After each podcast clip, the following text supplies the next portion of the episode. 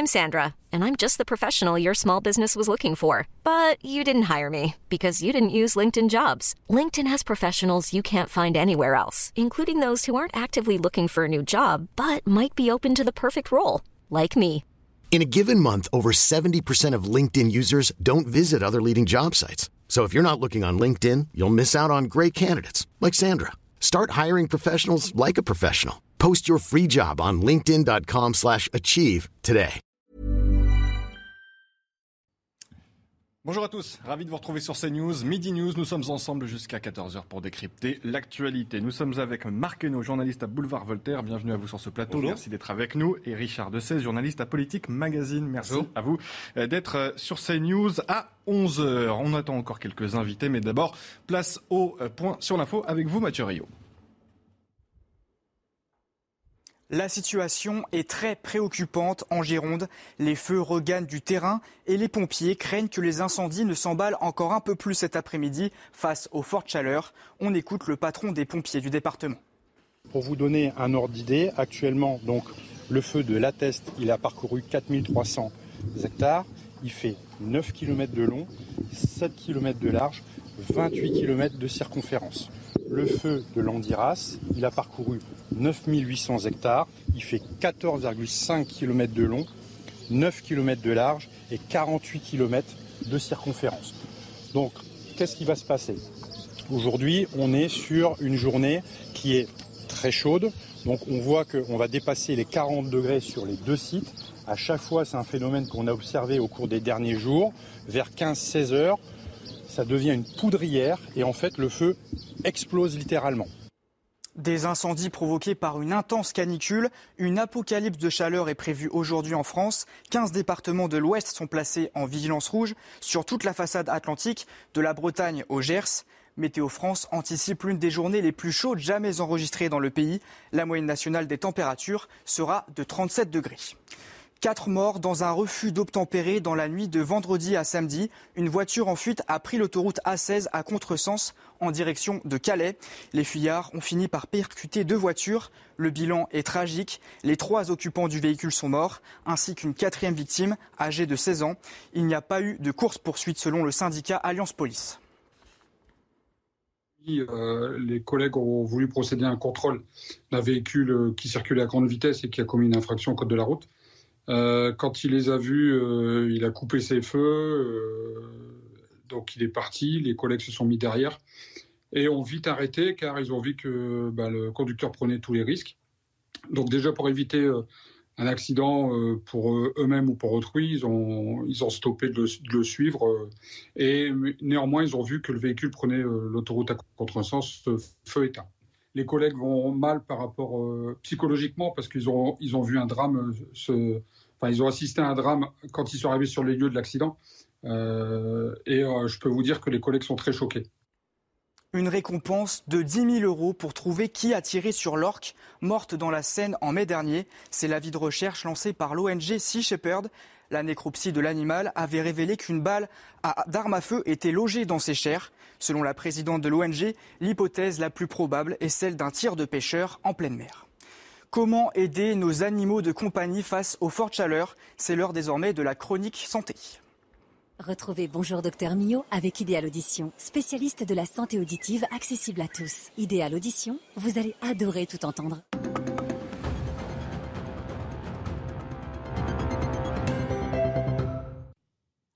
C'est important d'en parler, c'est important aussi de faire attention car ils ne sont pas aussi bien équipés que nous pour lutter contre la chaleur. Nous, je le rappelle, nous avons tout un système avec des millions de glandes sudorales réparties sur tout le corps de manière à évacuer la chaleur, notamment par la transpiration.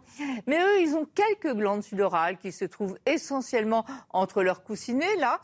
Ils en ont aussi quelques-unes au niveau de, la gueule, mais sinon, leur moyen de lutte contre la chaleur, c'est essentiellement la respiration. Donc vous les entendez haleter, ils tirent la langue aussi pour évacuer un peu de chaleur, notamment par la salive. Mais tout ça, ça leur demande des efforts, de l'énergie, ça les fatigue et ça fatigue aussi leur cœur. Donc il faut tout faire pour limiter les entrées de chaleur, bien évidemment. On ferme les stores, on ferme les rideaux, comme pour nous, hein, mais encore plus que pour nous.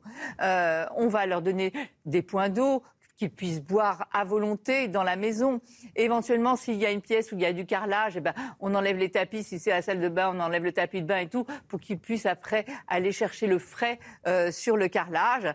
Et puis, évidemment, euh, on peut aussi, euh, avec la nourriture, jouer un petit peu, euh, donner plutôt pendant les grosses chaleurs des, hum, des pâtés, vous savez, qui sont à 70% d'humidité, alors que les croquettes sont complètement déshydratées.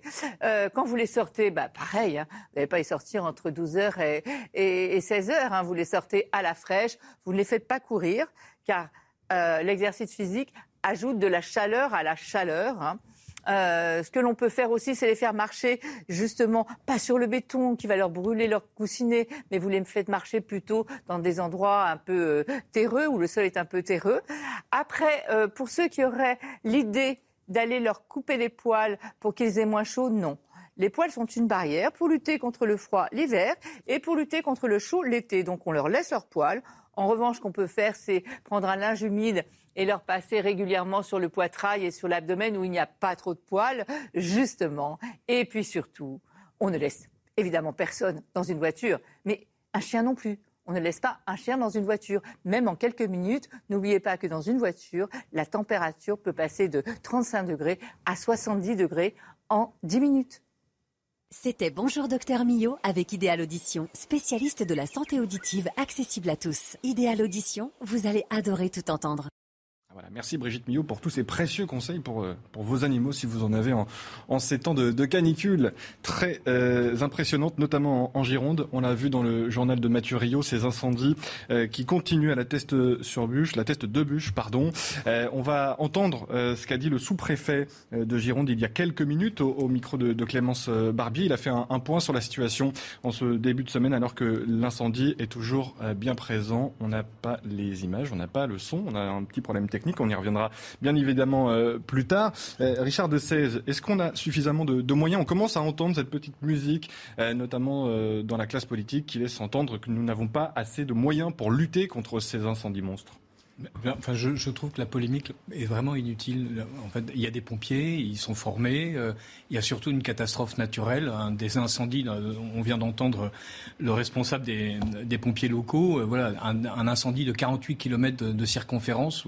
Voilà, c'est pas en bombardant. Euh, on entend chez nous ce matin sur CNews, au micro de, de Johan Nicolas Dupont-Aignan, par exemple, dire qu'on n'a pas les bons avions, qu'on aurait, aurait, pu se préparer différemment en, en, Gironde. On accuse aussi le, le parti Europe Écologie Les Verts d'avoir euh, refuser, je vous vois euh, acquiescer, Marqueno, euh, de laisser passer des couloirs coupe-feu dans, dans, ces forêts. une disposition telle que celle-ci a été refusée l'année dernière en Gironde, ce qui, selon certains, laisse penser que ces incendies auraient pu être non pas contenus ou maîtrisés. Évidemment, c'est une catastrophe naturelle souvent qui engendre ce genre de phénomène, mais mieux s'y préparer.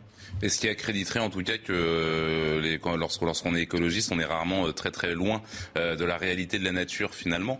Euh, non, et alors je suis, d'accord avec Richard de 16. Euh, c'est peut-être que c'est un peu tôt pour lancer des polémiques. Déjà, euh, un incendie, c'est pour une catastrophe naturelle. Il y a effectivement des pompiers qui sont à intervenir avec toutes les compétences qu'on leur connaît et, euh, qu'on salue d'ailleurs pour leur pour leur dévouement. Mais il y a effectivement des effectivement un bilan politique à tirer de tout cela, puisque on se on se cache souvent derrière le c'est le réchauffement climatique qui cause tous ces incendies. Alors peut-être que ces vagues de chaleur élargissent les risques et qu'il y a, peut-être plus de zones que qu'il y a une vingtaine d'années qui pourraient être concernées par des incendies. Donc cela, demande plus de moyens dans beaucoup d'endroits. Donc c'est peut-être ça aussi la complication. Néanmoins, il y a effectivement des, euh, mesures à prendre en compte. Cette histoire de, cette histoire de, barrière coupe-feu, en réalité, on est face effectivement à, du dogmatisme politique qui, euh, entre, qui a, des conséquences absolument terribles, puisque au nom de la protection de la nature, on refuse d'apporter aux, aux forêts les soins nécessaires pour justement prévenir les incendies. Et au nom, au nom de la protection de la nature, finalement, on favorise euh, l'incendie de cette même nature qu'on voudrait protéger. Donc c'est toutes ces incohérences finalement dogmatiques, toutes ces incohérences technocratiques qui en réalité euh, nous, nous font prendre conscience qu'on est finalement peu de choses et que finalement on ne peut pas contrôler la nature forcément.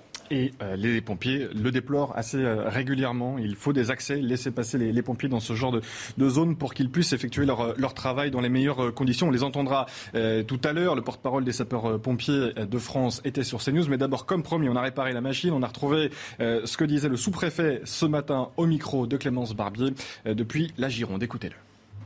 Nous sommes à 4300 hectares de feux brûlés, donc légèrement d'augmentation par rapport euh, euh, à hier. L'ensemble des, feux ou des zones ont été contenues durant la nuit. Donc ce sont évidemment des premiers motifs de satisfaction que je souhaitais partager avec vous. Néanmoins, cette journée sera extrêmement compliquée avec des vents qui vont, qui vont changer de direction au cours de la journée. Euh, certes, des moyens supplémentaires importants vont euh, nous arriver sur zone, sont arrivés sur zone. C'est évidemment un motif de satisfaction, tant aérien d'ailleurs que terrestre. Voilà, et c'est ce que disait justement le porte-parole des sapeurs-pompiers euh, ce matin sur CNews. C'est les moyens euh, qui sont euh, dans ces cas-là primordiaux. Il faut plus de moyens. Et encore une fois, Richard de est-ce qu'on ne pouvait pas le prévoir auparavant L'été, la canicule, des forêts dans des situations telles que celle-ci, sans ces couloirs coupe-feu, avec beaucoup de végétation très sèche? C'est les moyens, ils arrivent toujours après. C'est aussi ce que déplorent certains sapeurs-pompiers ou certains membres de la classe politique aujourd'hui. moi, je ne suis pas certain qu'une débauche de moyens partout où il pourrait y avoir une catastrophe sera absolument euh, la, panacée. Il faut quand même souligner qu'une euh, partie de ces feux ont été déclenchés volontairement par des humains et donc, ce n'est pas parce qu'on aura énormément de gens euh, postés derrière chaque arbre qu'il n'y aura plus jamais d'incendiaire. Donc, euh, je, comprends bien que chacun ait envie d'avoir énormément de moyens, y compris les pompiers, surtout en cas d'incendie. Euh, est-ce que véritablement le fait de constituer une flotte gigantesque de Canadair serait efficace? Je suis plutôt d'accord avec Marc sur, et d'une manière générale, sur tous ceux qui sont spécialisés dans ce genre d'incendie. Et on les a entendus parler pour l'Australie, on les a entendus parler pour les incendies qui ont eu lieu euh, aux États-Unis, euh, je parle des, années précédentes. Et il faut surtout une gestion raisonnable des espaces naturels. Voilà. Et donc c'est n'est pas tellement une débauche de moyens qu'une action politique intelligente qui refuse qu'on préserve chaque brindille au prétexte qu'elle abrite une vie sacrée pour ensuite faire flamber 4500 hectares. Hmm, c'est une réponse, encore une fois, au, parti, notamment Europe Écologie Les Verts, que vous formulez tous les deux. Quand on veut protéger la nature, oui, mais il y a des limites, c'est-à-dire qu'il faut aussi protéger protéger les, humains qui s'y trouvent. Bah, surtout une nature qui est en contact permanent avec l'homme. Là, on n'est pas en train de protéger une forêt vierge, on est en train de protéger des espaces qui sont euh, habités et humanisés depuis plusieurs siècles, même, voire de plusieurs millénaires. Donc euh, il faut compter avec l'homme et pas se dire que la solution c'est d'éliminer l'intégralité des hommes chaque fois qu'il y a une portion de nature. Bah, la nature et l'idéologie, ça fait rarement bon ménage en fait, et on s'en aperçoit avec ces avec ces incendies. Une, des autres raisons, c'est qu'en fait, pendant longtemps, on désherbait. Alors, on employait des produits peut-être condamnés par, peut-être condamnés aujourd'hui, mais en fait, justement, on, on, se débrouillait pour désherber, pour justement éviter que les feux se communiquent via via via des herbes sèches. Et avec les avec les nouvelles normes écologistes, on peut plus en fait, euh, on peut plus mettre à bas euh, mettre à mettre à bas ces herbes. Du coup, il y a énormément d'herbes sèches, énormément de forêts non entretenues, avec du petit du petit maté, du petit combustible en fait qui favorise évidemment les enflammes. Euh, les inflammations. Oula. Les inflammations. oui, les incendies, oui, pardon. c'est où là C'est la canicule. exactement. Les incendies et du coup, ça, euh, voilà, c'est, on, en revient finalement à cette à cette opposition idéologie nature. Enfin, on peut on peut euh, on peut élargir. On peut parler aussi de, de, la réintroduction du loup dans les différentes zones. Finalement, pour des raisons idéologiques, pour des raisons idéologiques et écologiques, qui euh, des, des loups, des loups qui qui vont mener la vie dure aux, aux bergers, à leurs troupeaux, etc. Donc finalement, c'est toujours cette cette écologie un petit peu parisienne déconnectée finalement qui vient imposer sa loi dans des territoires où on s'aperçoit que finalement ces territoires, elle les connaît très mal en fait. Allez, avant d'accueillir Patrick Boinin, on va écouter justement euh, ce que disait ce matin le, porte-parole des, sapeurs-pompiers au sujet de cet incendie monstrueux en, Gironde. Aujourd'hui, on est sur une, un nombre de sapeurs-pompiers de 251 000 sapeurs-pompiers au total qui soient volontaires et professionnels. 80% de cet effectif-là, mhm. c'est des volontaires. D'accord. C'est-à-dire 190 000 qui donnent de leur temps, en plus de leur situation professionnelle et familiale, pour porter secours. Aujourd'hui, tous les pays en Europe reposent sur cette base du volontariat. Aujourd'hui, la Fédération nationale vise 250 000 sapeurs-pompiers volontaires au travers de campagnes qu'on va lancer au cours Est-ce que c'est suffisant, Eric Brocardi Aujourd'hui, on le sait que ce n'est pas suffisant. Ce C'est pas suffisant, pourquoi? Parce que l'avènement de ce type, l'avènement de ce type d'événement est de plus en plus fréquent, de plus en peu espacé entre chaque épisode, puisqu'on passe du feu de forêt aux inondations en très peu de temps. Et en plus, derrière cela, on doit continuer à pouvoir permettre, on va dire, cette, euh, satisfaire cette consommation de l'urgence au quotidien. Une intervention toutes les 7 secondes. Ce qui est énorme, ça représente plus de 4,3 millions d'interventions par an. Donc sachant que c'est réparti sur 6300 casernes de, de secours en France. Donc ça veut dire qu'aujourd'hui, la France à elle seule ne suffit pas.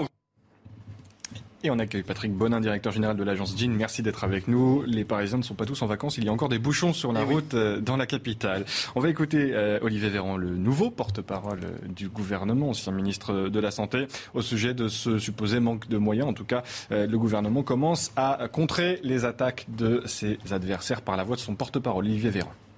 Nous sommes déjà le pays européen qui dispose de la plus grosse flotte euh, aérienne pour lutter euh, face aux, incendies et nous avons trois nouveaux avions qui sont euh, commandés ou en instance de livraison et d'autres qui viendront dans les, dans les années à venir, évidemment, pour moderniser encore davantage. Et puis, que ce soit les hélicos ou les avions, ils sont dotés de capacités de propulsion d'eau qui sont plus importantes que ceux que nous avions auparavant. Ben, ça ne suffira pas, euh, je dirais, euh, pour empêcher qu'il y ait des incendies. En revanche, avoir des outils modernes pour lutter contre les incendies, ce qui est le cas de la France, avoir surtout des pompiers dévoués, euh, c'est absolument indispensable face à cette chaleur ambiante qui monte, à ces épisodes de canicule et à ces embrasements d'épinades et des forêts.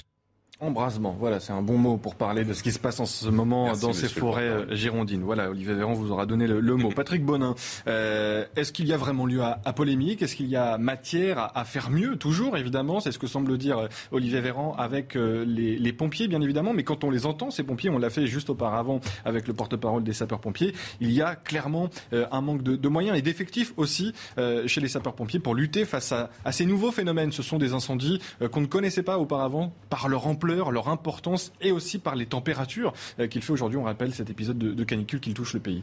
Il y a toujours moyen de faire mieux. Après, c'est effectivement une question de moyens. Sauf que quand on veut en mettre en amont, c'est-à-dire faire de la planification, on nous dit non, mais ça coûte euh, trop cher, il faut savoir euh, réduire les dépenses. Et puis après, en aval, évidemment, on dit bah là, il manque des moyens et c'est dommage qu'on n'ait pas plus de moyens.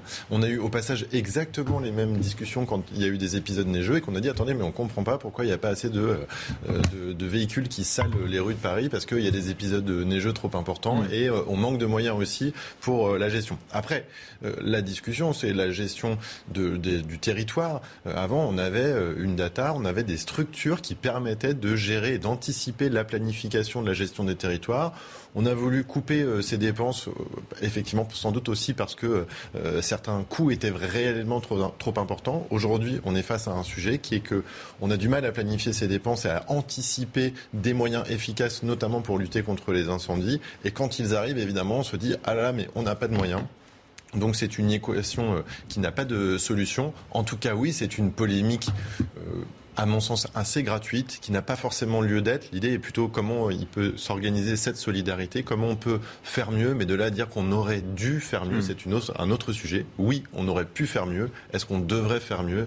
Franchement, c'est un débat qui n'a sans doute pas lieu d'être avec des sujets comme l'Ukraine ou autres, sur lesquels là, il y a sans doute matière à débat. Et sur lesquels nous, reviendrons. On reviendra aussi, bien évidemment, sur la situation en, Gironde quand on aura euh, retrouvé nos, envoyés euh, spéciaux qui, se, euh, sont en ce moment, je dis retrouvés, on ne les a pas perdus, mais ils sont en train de se procurer des témoignages, des images pour vous les montrer tout au long de, de la journée sur les antennes de CNews, au plus près des sapeurs-pompiers qui luttent toujours contre ces feux. Mais d'après le sous-préfet qu'on a entendu il y a quelques minutes, la majorité de ces feux est euh, à ce moment où on l'on parle euh, contenu. On va partir du côté de l'Assemblée nationale. Aujourd'hui, un, texte est examiné sur le pouvoir d'achat. On en parlera un peu plus tard dans l'émission, mais il y a une personnalité qui est au centre de la controverse depuis quelques semaines maintenant. C'est Éric Coquerel de la France Insoumise, nouveau président de la commission des lois. Eh bien, sa consoeur, désormais célèbre, elle aussi, Mathilde Panot, l'a une nouvelle fois euh, soutenue malgré les accusations et l'enquête ouverte euh, contre Éric Coquerel pour des euh, supposées agressions sexuelles. On écoute ce que disait ce matin Mathilde Panot chez nos confrères de France Info. Il n'y aura pas de, mise en retrait d'Éric Coquerel parce qu'il n'y a aucun élément nouveau. Je vous explique. Lorsqu'il y a une plainte, et c'est heureux sur des questions de harcèlement, sur euh, de violence parfois. Lorsqu'il y a une plainte, il y a euh, un ordre qui a été donné au parquet d'ouvrir très rapidement des enquêtes. Et je crois que c'est heureux d'ouvrir ces enquêtes-là pour euh, aller vite sur, sur des enquêtes qui, qui concernent le sujet des femmes. Donc, il était logique qu'à partir du moment où une plainte était déposée le lundi, l'ouverture d'enquête suivait logiquement cette plainte. Donc, il n'y a aucun élément nouveau. Richard de 16, à quoi joue la France insoumise? Euh, Faites ce que je dis, pas ce que je fais. En, clair, c'est ce qu'on comprend de la position exprimée par Mathilde Panot.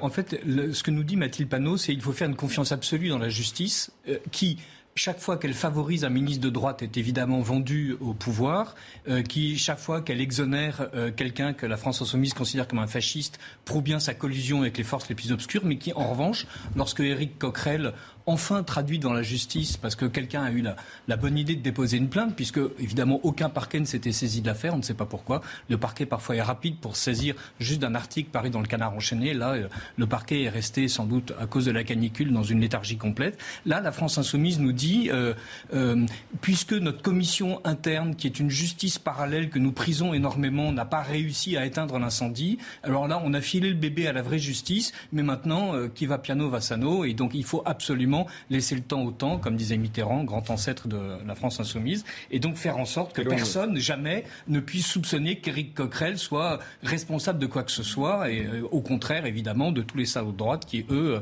doivent être démis immédiatement de toutes leurs fonctions euh, et de tous leurs mandats. C'est la France insoumise joue à l'extrême gauche, en fait. Donc elle joue pleinement son rôle, qui est d'expliquer que euh, la justice est un rapport de force et une histoire de classe.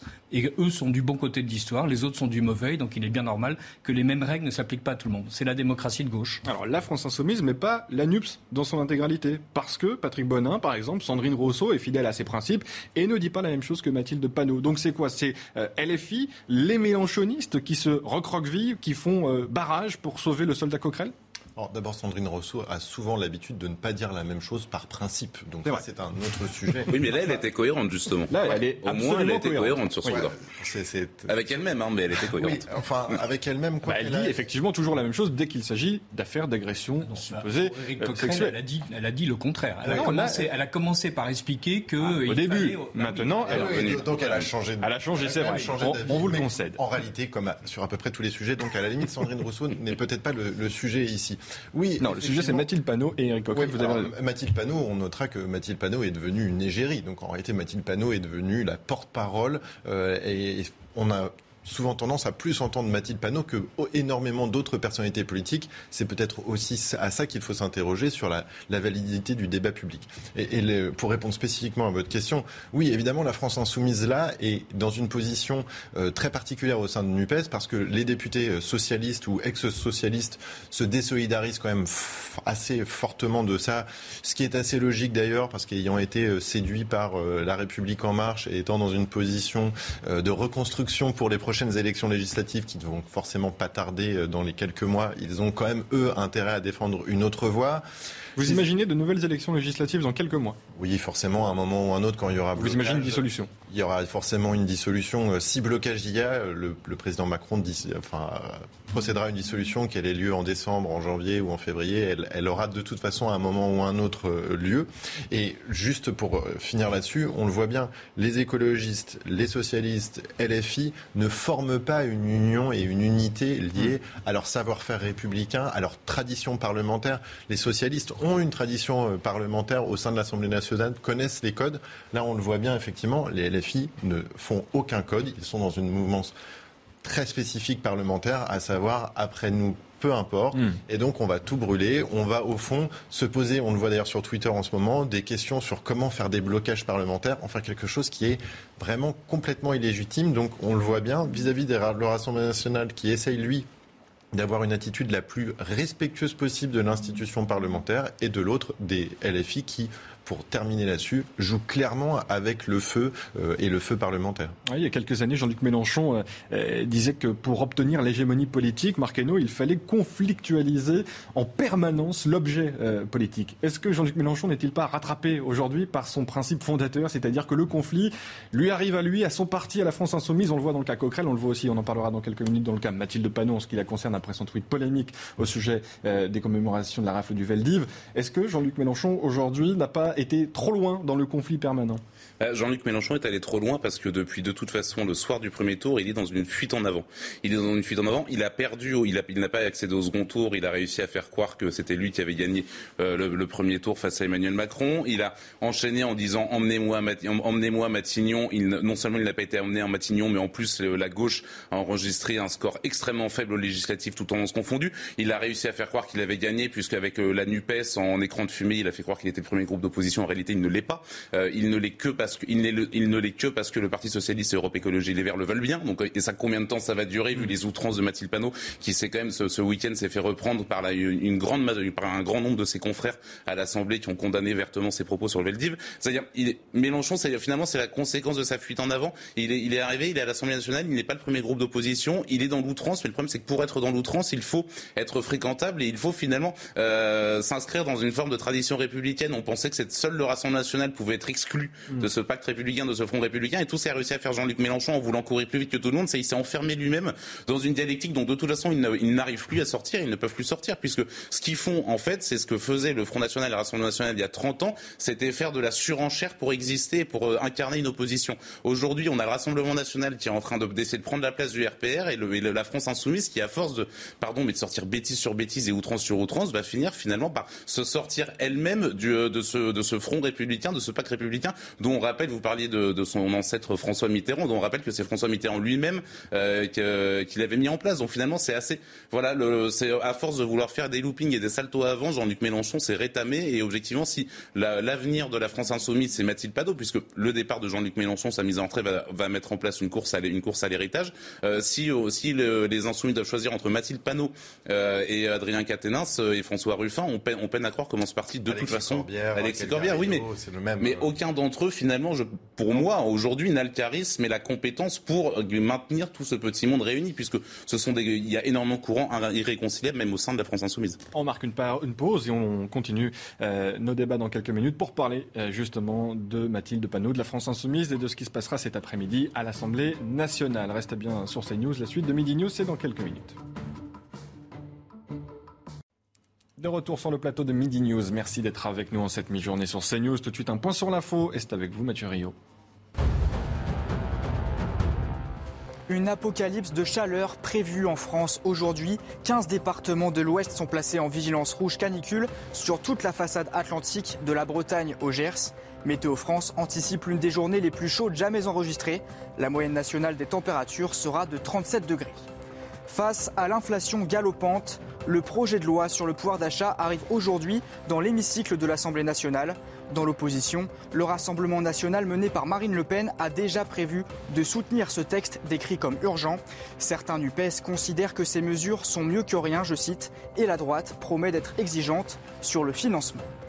Du football à présent, les Bleus affrontent l'Islande ce soir pour le dernier match de poule de l'Euro féminin. L'équipe de France est déjà qualifiée pour les quarts de finale en Angleterre et se sont assurés la première place de leur groupe. Vous pourrez suivre le match en direct sur Canal à partir de 21h. Merci Mathieu, on vous retrouve tout à l'heure pour euh, un nouveau point sur l'actualité. Nous sommes toujours avec Patrick Bonin, Richard de 16 et Marc Hainaut. Merci à tous les trois d'être avec nous euh, ce midi sur CNews. On va attaquer notre partie consacrée au tweet polémique de Mathilde Panot, la présidente du groupe euh, La France Insoumise à l'Assemblée nationale.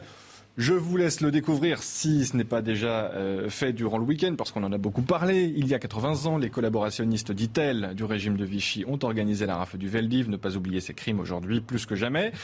Et là, ça se complique avec un président de la République qui rend honneur à Pétain et 89 députés RN. On va écouter les réactions ce matin euh, de plusieurs membres de la classe politique. Écoutez ce qu'ils disaient et ensuite on écoutera la justification de Mathilde Panot qui s'était enfin exprimée.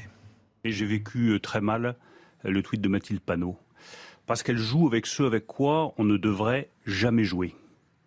La douleur des mémoires. Jouer avec ça, c'est sortir du champ de la politique. C'est sortir du champ de la démocratie. Et j'espère que Mathilde Panot saura revenir sur ses propos. C'est la politique de la France insoumise. Le bruit la fureur en permanence. Le mensonge. La manipulation, les excès. Et ce tweet est finalement dans le droit fil de ce jeu du bruit et de la fureur. Mais la France a besoin de tout, sauf de bruit et de fureur. Elle a besoin de calme, elle a besoin d'apaisement et elle a besoin de raison. Mathilde Panot, la, présidente du groupe Insoumis, euh, elle est dans l'agressivité permanente. Euh, elle vous parle pas, elle vous engueule. Euh, elle écrit pas, elle, elle offense. Ce tweet est extrêmement cynique. Il n'y a pas une fois le mot juif, il n'y a pas une fois le mot antisémitisme.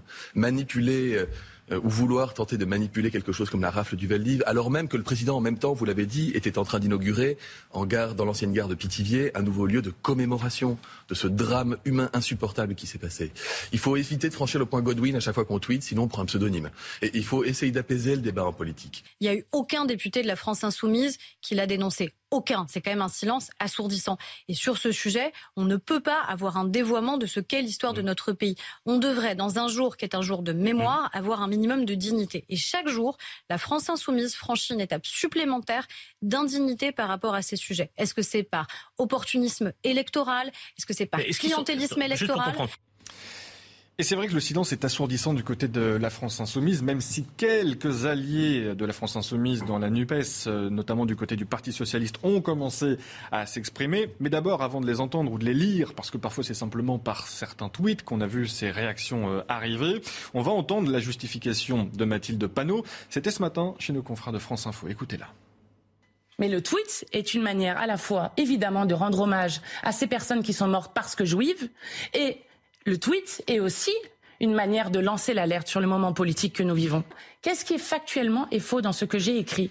Donc oui, il y a un moment de commémoration et d'union sur la mémoire euh, de ces personnes qui sont mortes parce que juives, qui est extrêmement important, mais il y a aussi une question autour des responsabilités qui doit être posée, parce que si les responsabilités ne sont pas posées, alors nous pouvons reproduire des crimes abominables, et, euh, c'est ce sur quoi je lançais l'alerte euh, à ce moment-là. Et une dernière ça fait cinq minutes que vous êtes en train de bouillir, donc je vais vous donner la parole. Enfin, avant d'écouter quand même, dans quelques minutes, Emmanuel Macron en 2018, parce qu'il y a une partie quand même dans ce qu'elle vient de dire, Mathilde Panot, euh, qui est faux. Hein. Euh, on l'écoutera, ce que disait le président de la République au sujet euh, de Pétain tout à l'heure, pour remettre les choses bien dans leur contexte. Mais avant cela, Patrick Bonin, première réaction à cette justification de Mathilde Panot. Elle se voit comme une lanceuse d'alerte.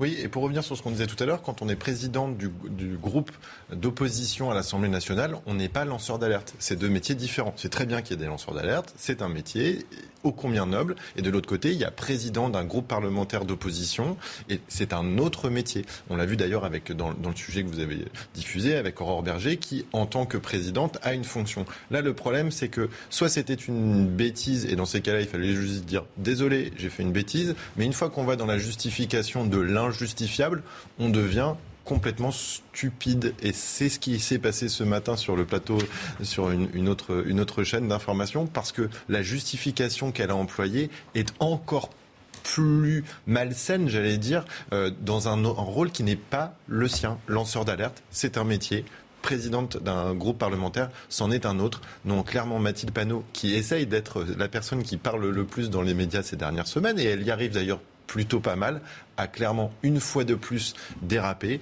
Jusqu'à quand elle dérapera? Sans doute au moment où ses troupes parlementaires lui diront peut-être qu'il faut maintenant euh, se mettre euh, en vacances médiatiques et euh, arrêter de prendre la parole sur tout et rien. Il faut arrêter d'avoir un pouce qui démange. Richard de 16. Alors, c'est très bien qu'elle sonne l'alerte. Il faut rappeler que 131 députés socialistes ont voté les pleins pouvoirs à Pétain. Donc je comprends que la France insoumise, directe héritière de ce socialisme-là, rappelons aussi que SFIO, euh, euh, c'est Laval, et que c'est Laval qui a commandé la rafle du Veldiv. Rappelons que Bousquet était radical socialiste. Donc je comprends que la France insoumise ait, besoin de, sonner l'alerte contre elle-même, contre ses propres troupes, puisque Daniel Obono et Daniel Simonet recevaient Jérôme Corbyn, euh, non, Jérémy Corbyn, voilà, donc antisémite, socialiste de gauche et anglais.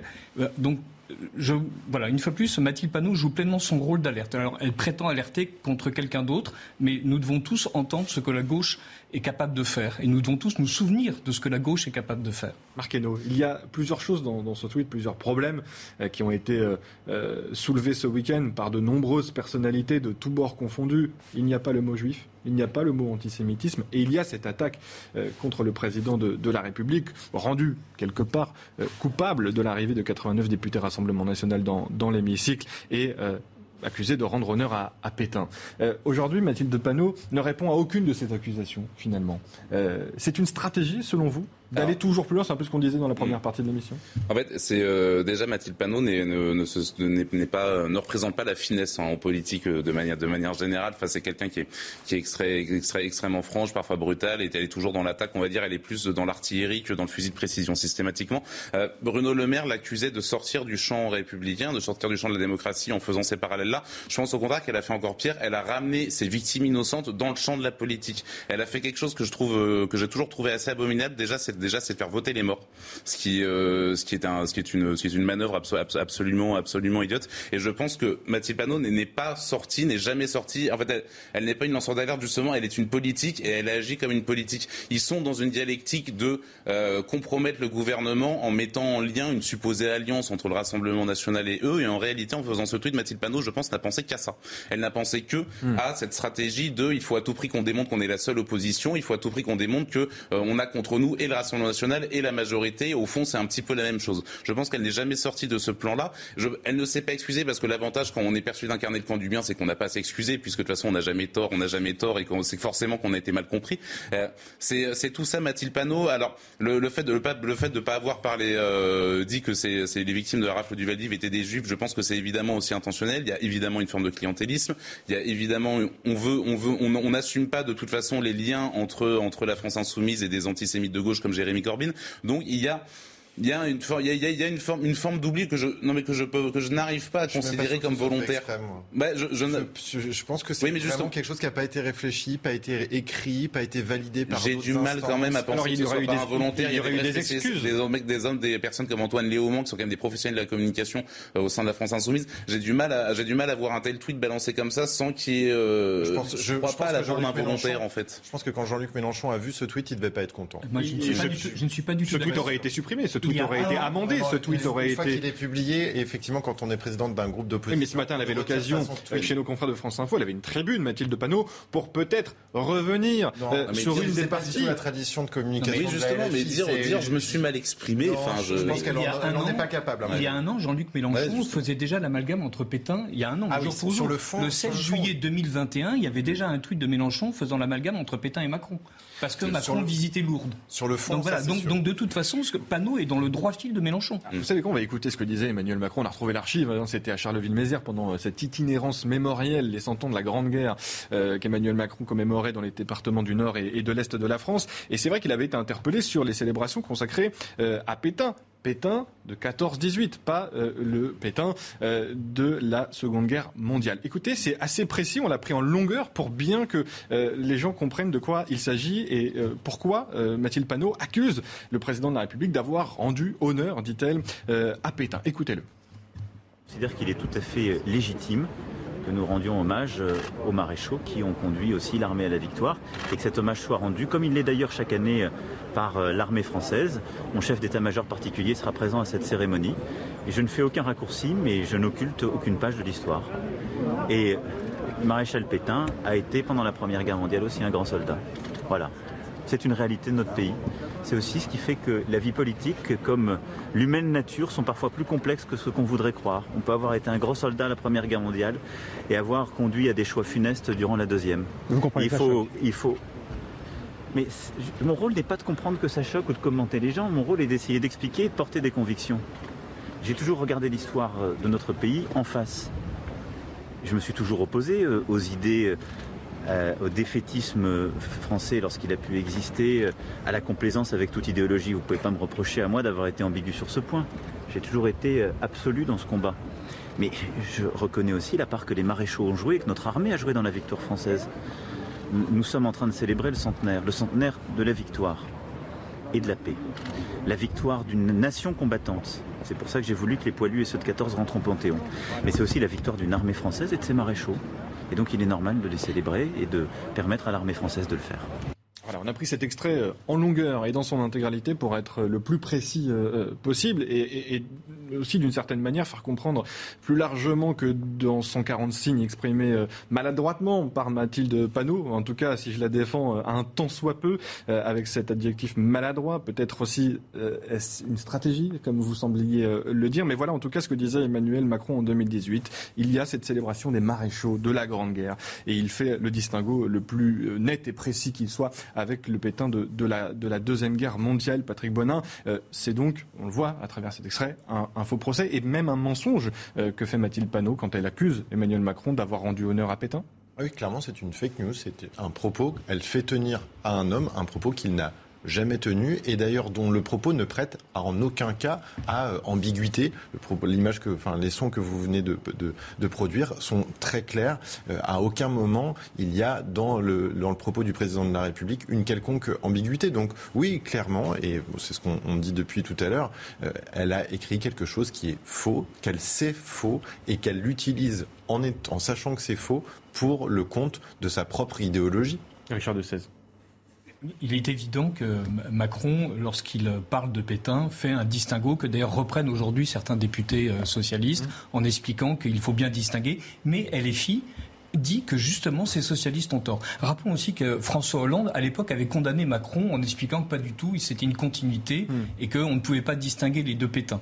Et donc, il y a une partie de la gauche qui est très contente de cet amalgame et qui tient absolument à ce que cet amalgame dure. C'est pour ça que je pense que euh, Mélenchon en 2021, Panot en 2022 font exprès d'amalgamer en espérant que brusquement les gens vont euh, avoir les écailles qui leur tomberont des yeux et qui considéreront que euh, Macron est en fait la réincarnation du maréchal Pétain. Euh, ça paraît quand même un peu fumeux comme plan, mais sait-on jamais. Ben, non, mais ce, que je trouve formidable, c'est qu'on n'a pas besoin d'Éric Zemmour finalement pour débattre du maréchal Pétain. c'est un, un, reproche qu'on lui avait beaucoup fait en début de la campagne de, de parler que de ça. C'est pourtant à lui qu'Emmanuel Macron a indirectement répondu oui, hier et non pas à la bien sûr, c'est ça qui est amusant. Non, Emmanuel Macron était très clair. D'ailleurs, il ne rend pas hommage au maréchal Pétain, il rend hommage au vainqueur de la première, au vainqueur de, de, la bataille de Verdun et de la Première Guerre mondiale. Et force est de constater que le maréchal Pétain en faisait partie. Enfin, c'est, mais c'est un fait historique absolument neutre et qui ne devrait même pas provoquer de débat. Le maréchal Pétain a-t-il contribué euh, à la, à la, victoire? Bien sûr que oui. A-t-il, euh, a-t-il fait, a-t-il fait partie pardon des vainqueurs de Verdun? Évidemment que oui. L'histoire l'a prouvé. Donc, euh, à, à, quel moment est-ce que ça doit provoquer un débat, une polémique? En fait, c'est factuel. En fait. Sans doute parce que Mathilde Panot, comme vous l'avez dit, Patrick Bonin, a menti dans son tweet, mais sans s'excuser euh, ce matin. Toujours est-il qu'on en parle beaucoup de ces socialistes depuis le début de notre débat au sujet de, Mathilde Panot. ce tweet va peut-être aussi provoquer quelques tensions dans l'alliance, dans cette NUPES que forment les socialistes et, les insoumis avec les, les, écolos. On va entendre ce que dit le premier secrétaire du Parti socialiste, Olivier Faure, qui a réagi à cette polémique concernant Mathilde Panot. Écoutez Olivier Faure. Parce que ces événements sont une blessure dans notre histoire, il suppose que ce jour-là, le jour où on commémore cet anniversaire, eh bien, euh, on s'abstienne de toute euh, formule qui peut prêter à polémique. Et donc, je regrette effectivement que ces mots aient été prononcés ce jour-là, même si euh, je vois que on s'acharne sur Mathilde Panot. Moi, je souhaite qu'on évite aussi toute forme de confusionnisme. Je me bats euh, avec euh, la NUPES, justement pour euh, éviter cette espèce de, de grand amalgame permanent entre les uns et les autres. Et donc, justement, quand la confusion existe partout, notre devoir Mais de faire en sorte qu'il y ait moins de confusion. Et donc, je ne veux pas laisser penser, je finis ma phrase, oui. Gérald, pardon, mais je ne veux pas laisser penser effectivement que Pétain et Macron, c'est la même chose. C'est la définition de, de l'embarras dans lequel se trouve Patrick Bonin, Olivier Faure ce matin chez nos confrères d'Europe 1 oui, c'est là, c'est un vrai enjeu de communication. C'est-à-dire que je peux pas dire c'est n'importe quoi parce que sinon je me mets de facto en dehors de l'accord parlementaire et politique que j'ai. Et en même temps, historiquement, euh, il sait très bien qu'il ne peut pas continuer, euh, et que le Parti socialiste, le groupe socialiste à l'Assemblée nationale, ne pourra pas continuer indéfiniment à soutenir cette politique permanente euh, de la division et de la surenchère, parce que ça n'est pas la tradition républicaine du groupe socialiste historique tel était celui de la rue de Solferino de l'époque. Donc oui, il est entre deux chaises. L'équilibre est complexe. Alors Olivier Faure est un bon communicant. Donc euh, voilà, il vient dans les médias dire qu'on s'acharne sur Mme Panot alors qu'on ne devrait pas. Mm. Oui, en réalité, il sait très bien que ce qui a été dit est inadmissible, qu'il ne devrait d'ailleurs pas l'admettre et que s'il avait eu euh, des effectifs un peu plus nombreux dans le NUPES, sans doute il pourrait taper un peu plus de points sur la table. Là, il n'a pas vraiment tapé du poing sur la table. Il a joué avec son petit doigt en essayant d'avoir une, une, parole euh, qui porte. Cette parole est de toute façon là aussi inaudible. Il faut condamner les propos faux de Madame Panot et les éléphants du Parti socialiste anti-NUPES euh, s'en sont donnés à cœur joie, bien évidemment. Regardez les tweets de Pierre Moscovici, de Carole Delga, par exemple, la présidente de la région Occitanie. Voici celui de, de l'ancien ministre de François Hollande, Pierre Moscovici. Un tweet stupide mais retiré est une erreur. Un propos scandalé maintenu et défendu contre toute évidence est une faute. Ma réaction n'était pas politique. Cette cause m'a toujours mobilisé, parfois contre les miens. Une gauche sectaire est une gauche malade. On reviendra peut-être avant euh, de découvrir le tweet de, de Carole Delga sur parfois contre les miens, c'est important ce que dit euh, Pierre Moscovici. Carole Delga, j'ai mal à ma France, celle de la République ouverte, généreuse, fraternelle, celle qui se lève contre l'extrême droite, qui sait nommer l'antisémitisme et le combattre, qui ne confond pas tout, ne brouille pas les destins, qui se souvient, transmet sans instrumentaliser. C'est peut-être cette réaction qu'aurait dû avoir Olivier Faure, Marqueno.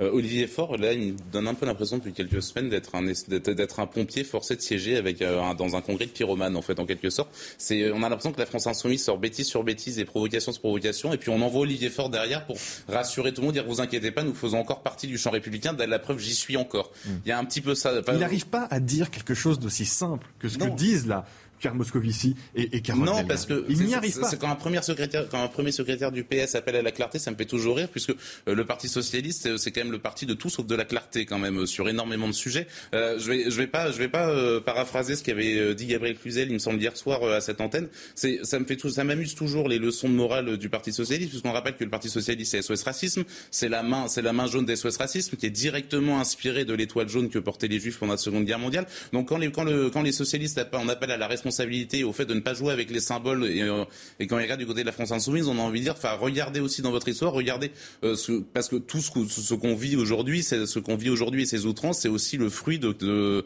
c'est aussi le fruit de la gauche dans ce qu'elle a d'historique en fait. Donc, euh, je pense que tout, je pense que toute la gauche est, responsable. Je pense qu'Olivier Faure, lorsqu'il siège avec la Nupes, lorsqu'il siège avec la France insoumise et lorsqu'il se permet de dire que quand même Mathilde Panot s'est pris aussi beaucoup de coups, s'est pris beaucoup de coups, qu'il essaie quand même de la dédouaner. Je pense que Olivier Faure aussi se fait complice en fait de ces gens-là et que il a même politiquement il n'a aucun intérêt en réalité à en sortir et il sait qu'il n'a de toute façon pas de marge de manœuvre. Richard de 16 C'est certain que quand on entend euh, Bruno Complexe Le Maire, euh, Aurore Berger, Olivier Faure ou Moscovici ou Delga nous expliquer qu'il ne faut pas instrumentaliser le passé, qu'il ne faut pas faire d'amalgame, ça fait un peu rire. Ça fait, euh, ils ont inventé le Front républicain pour faire en sorte qu'il y ait un amalgame permanent qui vient de leur péter à la face et, qui, avec un deuxième effet qui se coule, c'est que maintenant l'extrême gauche est assimilée à l'extrême droite. C'est pour eux l'abomination des abominations. Ils, sont rejetés là où sont les pleurs et les grincements de dents, et ils viennent donner des leçons de morale, de modération, alors que on a eu droit. que ce soit eux qui ont inventé le Front républicain. Bah, enfin, c'est leur parti qui l'a inventé. C'est leur parti qui l'a inventé. C'est leur parti qui l'a. des précédents. Euh, c'est leur parti qui, a fait en sorte. Le RPR et le Parti socialiste avaient aussi une vision du, a réussi magnifiquement Front républicain, faire en sorte qu'il n'y ait plus aucun député ou presque républicain à la Chambre grâce à ça. Donc ils sont. Je veux dire, c'est que ça fait 30 ans que le Front républicain existe. Je parlais de Bruno Le Maire ah, oui. tout à l'heure. J'ai dit Bruno complexe Le Maire, Aurore Berger. J'ai pas compris. Bruno, comment est-ce que vous l'appelez? Complexe. Vous savez, il a expliqué qu'il avait une pensée complexe. Ah, d'accord.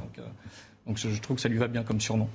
Enfin voilà, donc euh, non, non, Olivier Faure euh, a tort évidemment de vouloir défendre Mathilde Panot et les gens ont raison d'attaquer Mathilde Panot. Les gens ont raison de considérer que son tweet est injurieux et les gens ont raison de l'insulter et, euh, de la, prendre à partie parce que son tweet était évidemment voulu penser et son absence d'excuses est la preuve qu'il n'y a aucune récipiscence chez elle. Et la manière dont les autres députés LFI la soutiennent prouve bien que le parti fait bloc derrière son porte-parole. Je voudrais revenir sur euh, un passage du tweet de Pierre Moscovici, euh, qui sort de sa réserve. Hein, euh, Pierre Moscovici, qui n'était pas forcément toujours enclin à, s'exprimer ces, derniers temps. regardez ce qu'il dit. Cette cause m'a toujours mobilisé, parfois contre les miens. Ça veut dire quoi, Patrick Bonin? Qu'est-ce que c'est que ce sous-entendu? Le, sous-entendu, c'est le résumé de ce, que, ce qui vient d'être dit. C'est qu'effectivement, au sein du Parti socialiste, il y a toujours eu des mouvances un peu complexe, parfois peu audible, euh, en disant un peu tout et son contraire. Même c'est quoi C'est clairement antisémite C'est une gauche à la Corbyn C'est une extrême gauche Extrême, mais oui, euh, déjà, euh, il y a 30 ans, 40 ans, à un moment de certains congrès du Parti Socialiste, il y avait des motions qui défendaient des, des positions qui pouvaient euh, apparaître comme un peu extrêmes sur certains sujets, et, et notamment sur la façon de voir l'histoire, etc. Cependant, et, et pour vraiment reprendre votre, votre, votre sujet, oui, forcément, ça va fracturer la NUPES, parce qu'à un moment ou un autre, le Parti Socialiste en lui-même, on va dire le canal historique, vous utilisiez tout à l'heure euh, le, le terme d'éléphant, ces éléphants vont forcément faire pression sur le Parti socialiste actuel, celui d'Olivier Faure, pour dire est-ce qu'on n'a pas à un moment ou un autre une envie de revenir à un groupe de 70, 80, peut-être 100 parlementaires et de retrouver une unité de fond. Et ça, c'est dans votre hypothèse de dissolution. Il n'y a pas d'autre moyen, parce qu'aujourd'hui, ils ont sacrifié ces circonscriptions au profit de la NUPES, et ils ne sont pas les, les, les mieux lotis euh, dans, dans, dans cet hémicycle, les, les, socialistes. Aujourd'hui, oui, c'est sûr, mais on voit bien quand même que de nombreux parlementaires NUPES, on parle de Mathilde Panot, mais elle n'est pas la seule, ont aujourd'hui des positions politiques nationales qui sont des positions politiques qui sont intenables. Et ces gens, Mathilde Panot la première, mais les autres, vont devoir à un moment ou un autre retourner devant les électeurs. Et à un moment, on voit bien aussi dans ce, je, suis désolé d'utiliser ce terme, mais une sorte de cirque médiatique où on a une prime au tweet complètement faux et stupide, et donc on fait des heures et des heures d'antenne autour de quelque chose qui aurait dû être banni au sens de, le bannir de manière politique en disant elle ne devrait plus s'exprimer de, ce- de cette manière.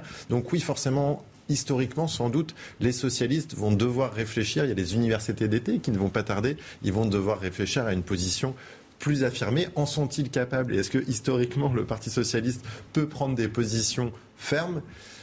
Les prochaines semaines nous le démontreront. On peut en avoir des doutes. Je, suis sans doute d'accord avec certaines personnes sur ce plateau. C'est la fin de l'alliance En clair, c'est ça que vous nous dites C'est déjà le début de la fin de, l'alliance Avant sans doute, selon vous, de prochaines élections législatives. On a noté la date de votre prédiction parce que si elle est, elle est bonne, euh, chapeau. Euh, Mais c'est déjà le début de la fin?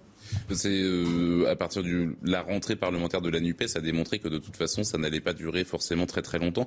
Euh, je pense que la, question de la dissolution va se poser très très vite effectivement. Je pense qu'elle ne fait mystère pour personne. La, la seule question c'est quand est-ce qu'elle aura lieu et quand parce que pour euh, exiger une dissolution, il faut que ce soit à l'avantage a priori de, de celui qui la décrète. Emmanuel Macron, je pense que la seule, la seule option qu'a Emmanuel Macron, c'est face à une Assemblée nationale qui va être bloquée, c'est de laisser peut-être la situation se pourrir au maximum pour pouvoir démontrer à son électorat et au parti de l'ordre de manière générale, voyez, je vous avais dit c'est moi ou le chaos, regardez c'est le chaos, maintenant je vais dissoudre, vous me, vous me soutenez davantage que ce que vous l'avez fait précédemment, nous retrouvons une majorité absolue, vous pourrez vous rendormir et tout va bien se passer. En fait, c'est un petit, je pense que Emmanuel Macron compte là-dessus, je pense que sa majorité compte là-dessus, je pense que Olivier Forte, pareil, je pense aussi à tout intérêt à laisser les insoumis s'exciter et à les, laisser transformer l'Assemblée nationale en ZAD, puisque derrière, lorsque l'électorat de gauche se dira bon, on veut quand même rester à gauche, mais on a quand même besoin d'une gauche responsable, euh, lui, il sait que potentiellement, ça peut tout à fait, euh, ça peut tout à fait la- l'avantage- l'avantager lui. Donc, on est toujours sur des un peu des jeux de billard à quatre bandes, avec cette seule question quand la dissolution va apparaître. Même le Rassemblement national, d'ailleurs, d'ailleurs, peut se situer un petit peu à part de ce combat-là, puisque eux, ils savent qu'ils sont sur une assise électorale maintenant qui est assez solide. On a vu 89 députés, mais ce qu'on n'a pas vu, c'est tous les autres second tours. où On a des, des candidats qui ont perdu à 2-3%, donc ils sont finis à 48-49.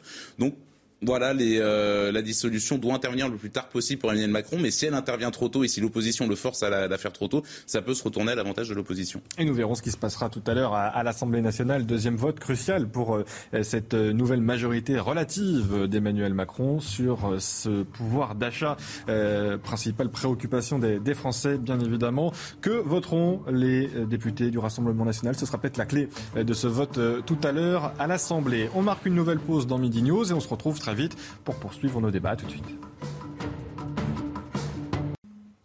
Il est presque midi, soyez les bienvenus sur le plateau de CNews. On va reprendre nos débats dans quelques secondes, mais d'abord un point sur l'actualité avec vous Mathieu. En Gironde, les deux gigantesques brasiers gagnent du terrain. Plus de 14 000 hectares de végétation sont partis en fumée depuis mardi. Le feu à Thèse de la Bûche s'est rendu jusqu'à l'océan. Un arrêté a été pris pour interdire l'accès de certaines zones aux vacanciers. On écoute le sous-préfet d'Arcachon.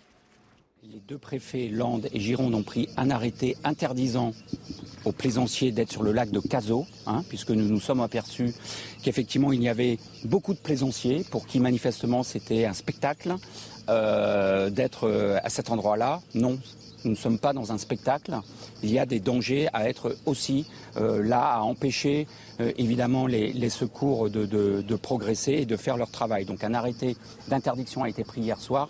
Ainsi d'ailleurs, pour faciliter et aider les les Canadaires à intervenir, une interdiction sur quelques zones précises autour évidemment de la plage de la Lagune, euh, autour de la dune du Pilat, côté mer cette fois-ci, un arrêté donc du préfet maritime. Des incendies provoqués par une intense canicule. Une apocalypse de chaleur est prévue aujourd'hui en France. 15 départements de l'Ouest sont placés en vigilance rouge sur toute la façade atlantique de la Bretagne au Gers. Météo France anticipe l'une des journées les plus chaudes jamais enregistrées. Et cette vague de chaleur touche aussi l'ensemble de l'Europe occidentale. L'Espagne ne respire plus depuis une semaine et souffre d'une vingtaine d'incendies. Un pompier est mort hier en luttant contre les flammes à Lozacchio dans le nord-ouest du pays. 45 degrés ont été enregistrés dans la région d'Estramadour et 42 degrés à Madrid. 360 personnes sont mortes de la chaleur en six jours dans ce pays. À l'inverse, cet hiver, il va faire plus froid dans les supermarchés français. Les enseignes de la grande distribution se sont accordées sur le plan de sobriété énergétique souhaité par Emmanuel Macron face au risque de pénurie lié à la guerre en Ukraine.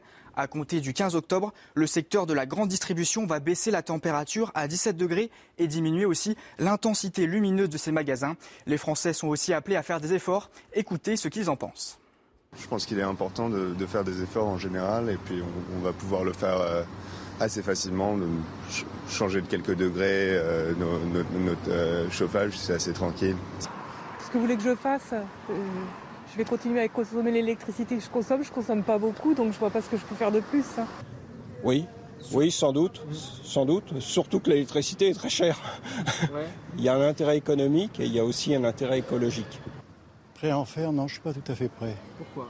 Pourquoi? Parce que c'est pas encore entré dans ma tête. Il va falloir travailler un peu plus le sujet. Je fais attention, j'éteins les lumières, mais je suis pas, je suis pas fou fou fou pour l'instant. Et on se quitte avec du football, avec la première tournée du PSG au Japon. C'est l'heure de votre chronique sport. Regardez votre programme avec Sector, montre connectée pour hommes. Sector, no limits.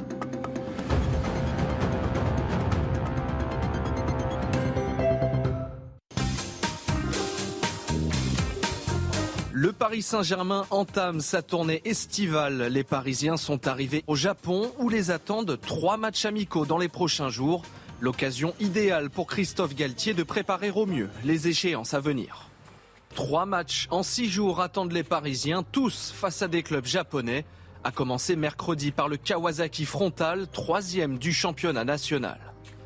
Le Japon, un territoire bien ciblé où le PSG souhaite également accroître son audience. Plus qu'une simple préparation sportive, la tournée du Paris Saint-Germain au pays du soleil levant ressemble surtout à une opération séduction.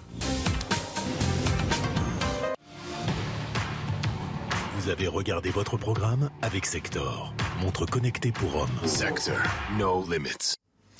De retour sur le plateau de Midi News. Merci d'être avec nous. Nous sommes toujours avec Patrick Bonin, directeur général de l'agence Jean, Richard Dessès, journaliste à Politique Magazine et Marc Hainaut, journaliste à Boulevard Voltaire. Merci à tous les trois de participer à ce débat dans Midi News. Juste un mot sur euh, la tribune publiée hier dans le journal du dimanche au sujet de la ministre Caroline Cailleux, euh, dont les propos ont été euh, de manière assez virulente condamnés par certains même au, gouvernement au sujet de, de ces gens-là, pour parler des personnes homosexuelles. Euh, une centaine de personnalités euh, a une nouvelle fois euh, déploré ces propos dans les colonnes du, JDD. On trouve Jack Lang, Boris Cyrulnik, Michel Riburola, l'ancienne maire de, Marseille, et deux de ses collègues ce matin, ministres Olivier Véran et Bruno Le Maire, ont tenu à réagir. Faut-il que Caroline Cailleux démissionne ou non? Voici leur réponse. Nous sommes tous des citoyens avec des droits égaux et ne doivent jamais, à aucun moment, n'être remis en cause.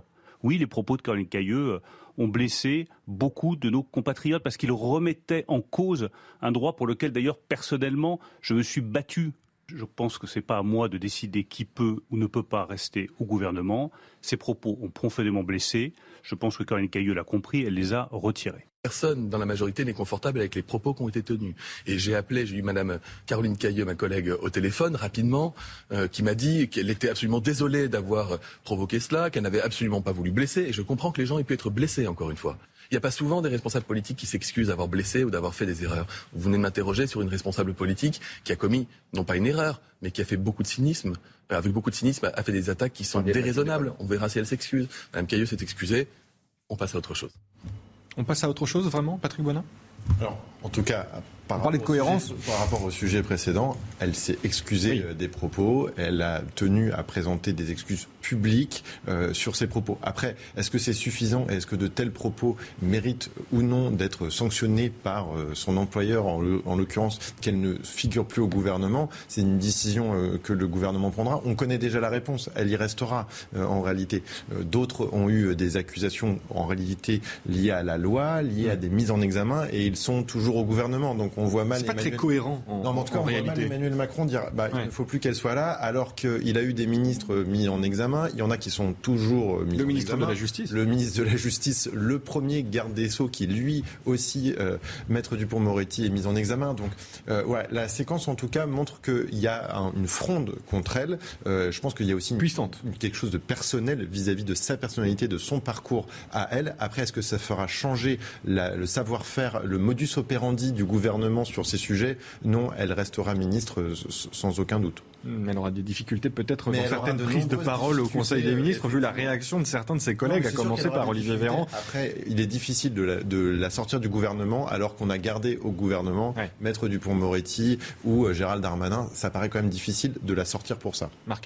Euh, je, juste pardon, c'est euh, la, la polémique. Alors j'ai pas beaucoup suivi cette affaire. Caroline Caillon, on lui reproche en fait d'avoir dit ces gens-là en parlant de personnes homosexuelles. Hmm. C'est le seul truc. Ou alors est-ce qu'on lui reproche d'avoir été à la manif pour tous il y a quelques années? Enfin, en, fait, en fait, je vous avoue, moi je comprends absolument pas cette polémique en fait en réalité de Caroline Cailleux. Si en fait au fond ce qu'on lui reproche c'est d'avoir eu une, opposition à pour un projet de loi d'il y a 10 ans qui a été adopté depuis, si c'est ça qu'on veut lui faire payer 10 ans après, bah déjà je trouve ça, je trouve ça, je trouve ça presque risible parce qu'en réalité euh, l'opposition au mariage pour tous c'était évidemment pas euh, un c'était pas un déferlement d'homophobie, euh, ça a été un million de personnes qui ont manifesté contre un projet de loi, contre un changement de société qu'on leur proposait et pour les avoir beaucoup couvertes, j'ai pas vu j'ai pas vu monstres grimaçants prêts à faire des euh, je sais pas des bûchers euh, des bûchers d'homosexuels euh, moi j'ai pas vu ça.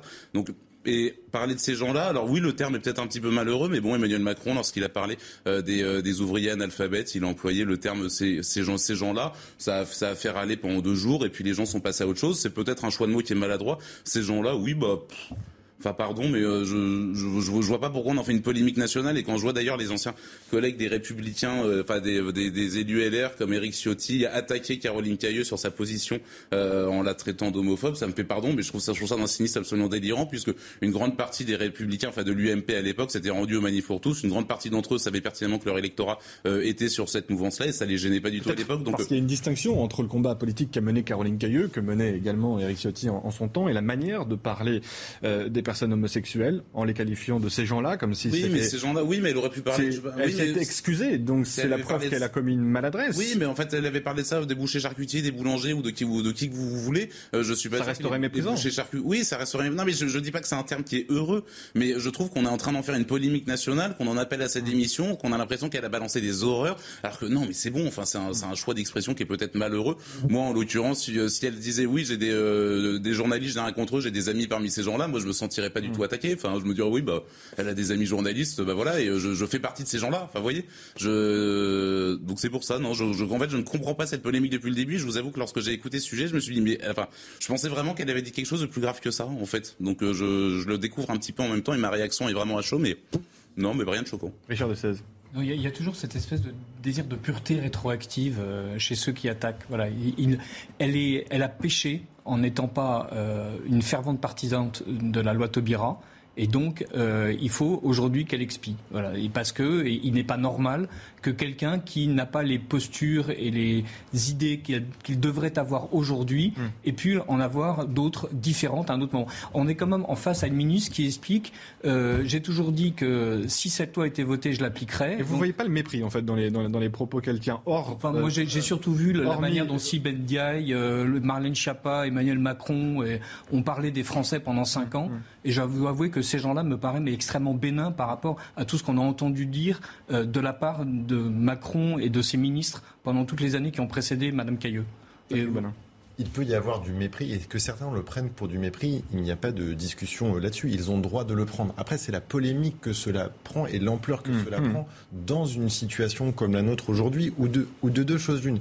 Où l'on dit aux ministres et aux personnalités, en fait, vous avez une langue de bois, vous dites toujours la même chose, vous êtes un robinet d'eau tiède, donc vous êtes très pénible. Et après, on, effectivement, on récupère des propos pris en disant, ah oui, mais vous vous êtes mal exprimé. Et effectivement, comme Madame euh, la ministre l'a fait, dit, bah, je suis désolé si mes propos ont choqué, je les retire parce qu'effectivement, je ne voulais surtout pas montrer un mépris. Et si certains le prennent pour du mépris, désolé. Mais effectivement, d'où le fait que, que certaines le prennent pour du mépris, c'est tout à fait entendable. Elle s'en excuse. Et on passe à autre chose. Là, le, le problème, c'est que ça prend des proportions qui sont des proportions. On lui fait payer extrêmes et effectivement, lui de fait position. Jacques des choses dans qui sont, euh, non mais voilà. ça va, calmons-nous. On lui fait payer des, propos qui, même s'ils ont été malvenus Mm. et qui peuvent effectivement choquer une partie de la population, et c'est ultra légitime qu'elle soit choquée, ne vaut sans doute pas le fait qu'en place de grève, euh, on, on- Mm. On lapide cette, cette ministre de cette manière. Est-ce que c'est le signe euh, aussi, Patrick Bonin, que certains membres de la majorité relative, justement, s'émancipent du pouvoir élyséen et d'Emmanuel Macron lui-même euh, quand il s'exprime aussi vertement face à une ministre Enfin, c'est un choix d'Emmanuel Macron. On pense par exemple au ministre des Transports, euh, Clément Beaune, ancien conseiller d'Emmanuel Macron, qui combat les positions prises par le passé de Caroline Cailleux et qui combat aussi ce qu'elle a dit l'autre fois sur le plateau de Public Sénat. Bah, Quand on est ultra majoritaire, on dit on est mono- monolithique et on n'a pas le droit de s'exprimer. Et quand on est du coup moins monolithique et moins majoritaire, les uns et les autres s'expriment. On dit ah bah c'est dommage qu'il euh, n'ait pas plus la main mise sur la communication des uns et des autres. Là, pardon, mais ce ne sont que des enjeux de communication. Donc chacun s'exprime et quand les uns et les autres s'expriment euh, dans un cadre qui n'est pas considéré comme normal, on leur tape dessus. Donc oui, c'est le, principe de la parole publique, la parole politique. Elle est soit ultra maîtrisée et elle est un peu pénible et un robinet d'eau tiède, soit elle est euh, plus libre et elle peut prêter à, un, flanc de critique euh, plus euh, volumétrique. C'est aussi l'apparition de Twitter hein, qui fait qu'aujourd'hui les gens s'expriment alors que tout n'est pas forcément ultra contrôlé. Donc oui, effectivement, le président Macron, sans doute, arme aussi un peu les uns les autres, notamment Clément Beaune sur cette activité-là.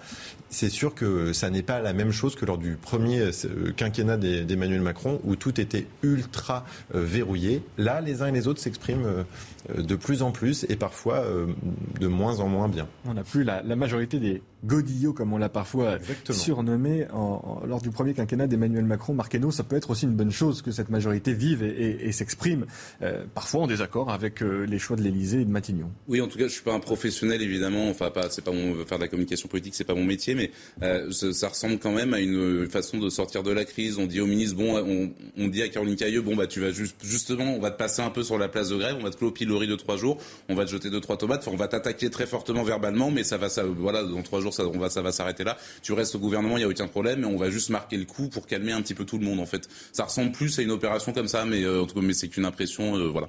C'est votre impression. On va parler des Républicains. Parce qu'hier, on attendait une décision, celle de Laurent Wauquiez.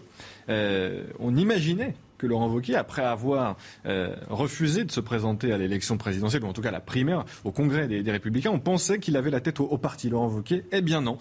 Il renonce à briguer la, tête euh, du parti, aux grandes dames de certains. Euh, Julien Aubert, par exemple, avait appelé de ses voeux à cette candidature de Laurent Wauquiez, qui incarnait quand même peut-être cette nouvelle figure, cette nouvelle posture que pourraient prendre les Républicains ces, prochaines années. Eh bien non, on va entendre Julien Aubert et on va entendre aussi Pierre Cordier, un, un nouveau député Républicains. qu'on a besoin de tout reconstruire du sol au plafond. Et c'est vrai que des personnalités qui sont capables de le faire, euh, il y en a peu. Et Laurent Wauquiez était, euh, on va dire, celui qui était le plus logique. Euh, moi, je pense que par rapport à son destin, je, l'ai- dit dans le point ce week-end, c'était une forme de coup obligé, c'est-à-dire que le risque étant que le parti disparaisse si personne ne s'occupe des fleurs pendant l'absence de certains. Le mot renoncer, je ne sais pas si c'est le, verbe qu'il faut employer. Il a fait le choix euh, de ne pas se présenter euh, à la présidence des Républicains. C'est quelque chose qui se respecte. Et moi, j'insiste aussi sur le fait que Laurent soit un homme qui restait euh, fidèle à ses valeurs. Il n'a pas quitté sa formation politique. Il est resté voilà, avec ses amis du passé, contrairement à d'autres qui ont fait un, autre choix politique à un moment ou à un autre par rapport à des ambitions personnelles. Moi, je fais confiance à Laurent. Il a choisi cette voie. Je la respecte. C'était pas forcément euh, l'orientation que je lui avais proposée, mais euh, euh, en tout état de cause, il souhaite rassembler autour de lui des personnes en dehors et au-delà des partis politiques. C'est un choix qui se respecte. Richard de ça vous étonne cette décision de Laurent Wauquiez? Quand on voit le sort de Christian Jacob, pas du tout. En fait, euh, se, retrouver président des LR euh, à 5 ans de la prochaine élection présidentielle, c'est l'assurance de prendre tous les coups pendant ces 5 années-là. C'est l'assurance d'être obligé de valider la manière dont LR va aller manger euh, à la gamelle macronienne pendant quelques mois ou plusieurs années en fonction de la date de la dissolution que nous attendons tous. Et, et c'est à chaque fois l'assurance que tout le monde critiquera votre position. Et Vauquier nous dit dans son message que, en fait. Et on nous rabâche le courage en politique. Oui. Et là, vous nous décrivez une posture de lâcheté. Ben, ben non, je décris une posture de calcul, ce qui n'est pas tellement étonnant de la part d'un député LR, ce qui n'est pas tellement étonnant de la part d'un député pas député. LR. Il, voilà, il, est patron de la région Auvergne-Rhône-Alpes. Et, on aurait pu imaginer qu'il n'ait pas le même destin que Christian Jacob. Avec euh, non, non, quand même le, parti LR, c'est un, un, parti sinistré. Je veux dire, là, il réussit, c'est le, le, Titanic. Je veux dire, c'est juste atroce. Non, il, a, il a intérêt à lancer son propre parti quand il le pourra. Dire tous ceux qui l'ont fait ont réussi, alors que tous ceux qui restent à l'intérieur du bateau, non seulement ont une carrière misérable, mais en plus sont euh, perpétuellement désavoués par des électeurs qui les fuient. Donc, euh, s'il a envie d'être élu président de la République ou s'il a envie d'avoir un quelconque destin politique, il a intérêt à se tirer. Oui, mais en tout cas, c'est pas le choix qu'il fait, parce qu'aujourd'hui, il renonce à briguer la présidence des LR, mais il reste dans le parti, Oui. C'est une position. Euh, encore une fois, euh, difficile à tenir parce qu'il va devoir être sous les ordres d'un nouveau chef, d'un nouveau euh, capitaine de parti qui pourrait lui avoir des, euh, lui ou elle d'ailleurs, des, ambitions présidentielles, mais il va devoir lui obéir alors que lui-même pense déjà à 2027. C'est intenable. Oui, mais je pense que Laurent Wauquiez fait pas un mauvais calcul. Je pense qu'effectivement son agenda à lui est maintenant 2027 et pas à la présidence du parti. Il y, a plusieurs choses. Laurent Wauquiez, une grande partie du groupe LR à l'Assemblée nationale sont des élus de sa région. Donc c'est des gens qu'il connaît, qui, je n'allais pas dire qu'il contrôle, mais en tout cas avec qui il a plus d'affinité, avec qui il sait qu'il peut construire quelque chose. En évitant la présence du parti, effectivement, Richard de l'a très bien dit, euh, ça ne sert à rien de monter sur le Titanic alors qu'il est en train de couler. Euh, Laurent Wauquiez l'a parfaitement compris. Il a vu que David Lisnard, Julien Aubert, que tout le monde a monté son micro-parti en prévision justement et que ça se passe plutôt bien. Ça n'a ni empêché Valérie Pécresse d'être candidate des Républicains à la présidentielle, ça n'a ni empêché Xavier Bertrand de se présenter à la première. Donc a priori, quitter les Républicains, on prend pas, on prend pas un risque majeur. Lui d'ailleurs, il reste dans le parti, mais il sait qu'il a, il sait que la plupart des cadres de la nouvelle génération sont plutôt acquis à sa cause. Il sait que la plupart des députés du groupe ont été élus sur une étiquette d'opposant et non pas sur une étiquette de Macron compatible. Donc il sait qu'a priori, s'il y a un avenir à droite, il se fera plus à la droite de la droite plus qu'au centre. Donc en soi, il, euh, il reste un président de région très bien élu. Il reste une, il reste un des on va dire, le dernier président de parti euh, des Républicains qui avait encore un aura de président de parti, on va dire, et pas juste un gestionnaire. Donc euh, Laurent Wauquiez, il fait confiance à ses troupes, il fait confiance au temps, il sait pertinemment que de toute façon, les LR à l'Assemblée nationale vont devoir juste maintenir la barre d'une opposition, mais sans pour autant faire des coups d'éclat. Donc il, s'inscrit dans un temps long, il s'inscrit dans, dans un temps qui ne le mènera pas à la présidence des LR, puisque de toute façon, effectivement, ce parti est amené peut-être à naître une coquille vide qui, pourra, qui est apte à tenir jusqu'aux prochaines élections présidentielles pour servir finalement de, de, de, de de fusée, mais qui ne sera pas la fusée elle-même. Patrick Bonin, quelle est la stratégie de Laurent Wauquiez? Est-ce qu'il l'a en tête? Est-ce que ce choix nous dit quelque chose de, de, la stratégie de, Laurent Wauquiez? Parce qu'il y a un objectif et on le connaît tous. Laurent Wauquiez veut être sur la ligne de départ en 2027. Oui, et il ne veut pas prendre le pire job du monde à un temps donné, alors qu'il a déjà une présidence de région et qu'en plus il se dit bah, je vais me rapprocher des Français en faisant un petit tour de France et aller à la rencontre des Français pour me situer au-dessus d'un parti. Il est un, bah, on ne peut pas lui en vouloir de refuser le pire job du monde. Je pense que il l'a déjà occupé. Oui, Faut-il le rappeler Oui, et on sait comment ça s'est terminé. on sait comment ça s'est terminé. Je pense que du coup, au contraire, c'est une certaine forme d'intelligence politique de ne pas faire deux fois la même erreur.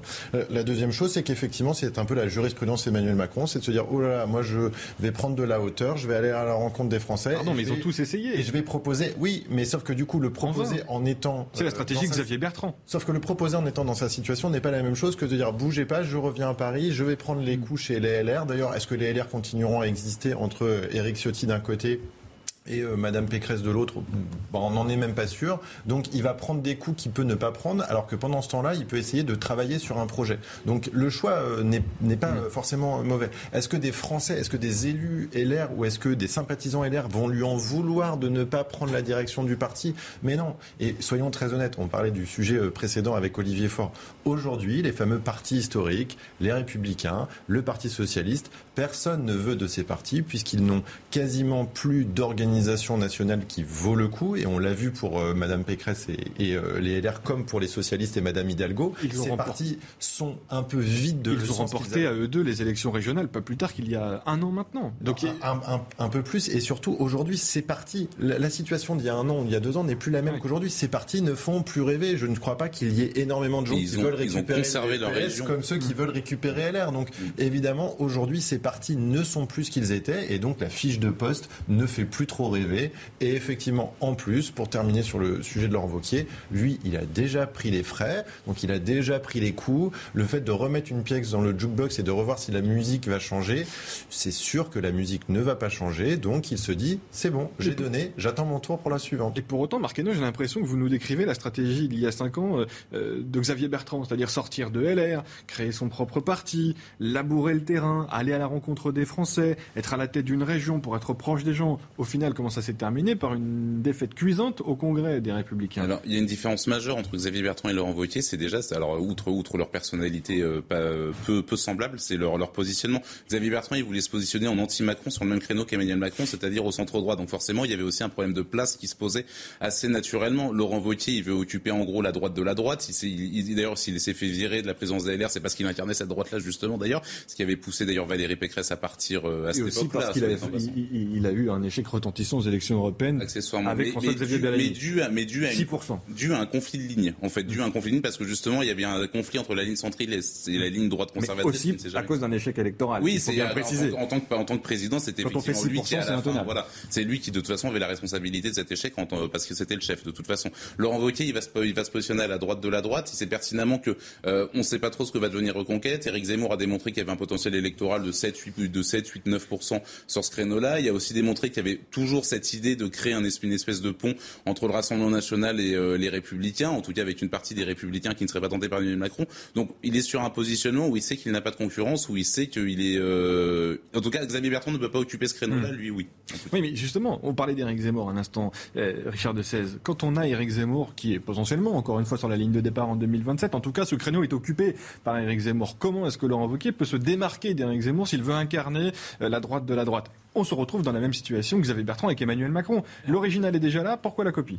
Euh, d'une part, euh, Xavier Bertrand euh, est une baudruche qui s'est dégonflée, mais Marqueno a parfaitement raison de le dire. Voilà, il essayait de faire du Macron sans Macron. Évidemment, mm. ça n'avait aucun intérêt. Évoqué peut-il faire du Zemmour sans Zemmour? Mais oui, beaucoup plus facilement. Et d'ailleurs, c'était amusant. il, il, prononce le mot immigration dans, dans son long post Facebook en expliquant que son parti a perdu le contact avec les Français et il parle des préoccupations des Français, la sécurité, l'immigration. Donc là, mm. il est en train de prendre à son compte en disant que sur les ruines du parti, qui malgré tout encore solidement attaché à tel ou tel endroit, il peut bâtir quelque chose, qu'il a une respectabilité que Zemmour n'a pas, euh, et qu'il a euh, sans doute des places à prendre euh, chez les Zémoriens qui sont amèrement déçus de l'échec de leur héros et qui là se disent qu'avec Vauquier, il y a une chance que enfin cette union des droites de droite puisse se réaliser. Donc son pari me paraît un calcul politique intéressant. Et Vauquier euh, est à droite, mais il ne sera jamais en train de faire ce que Zemmour fait, c'est-à-dire avec euh,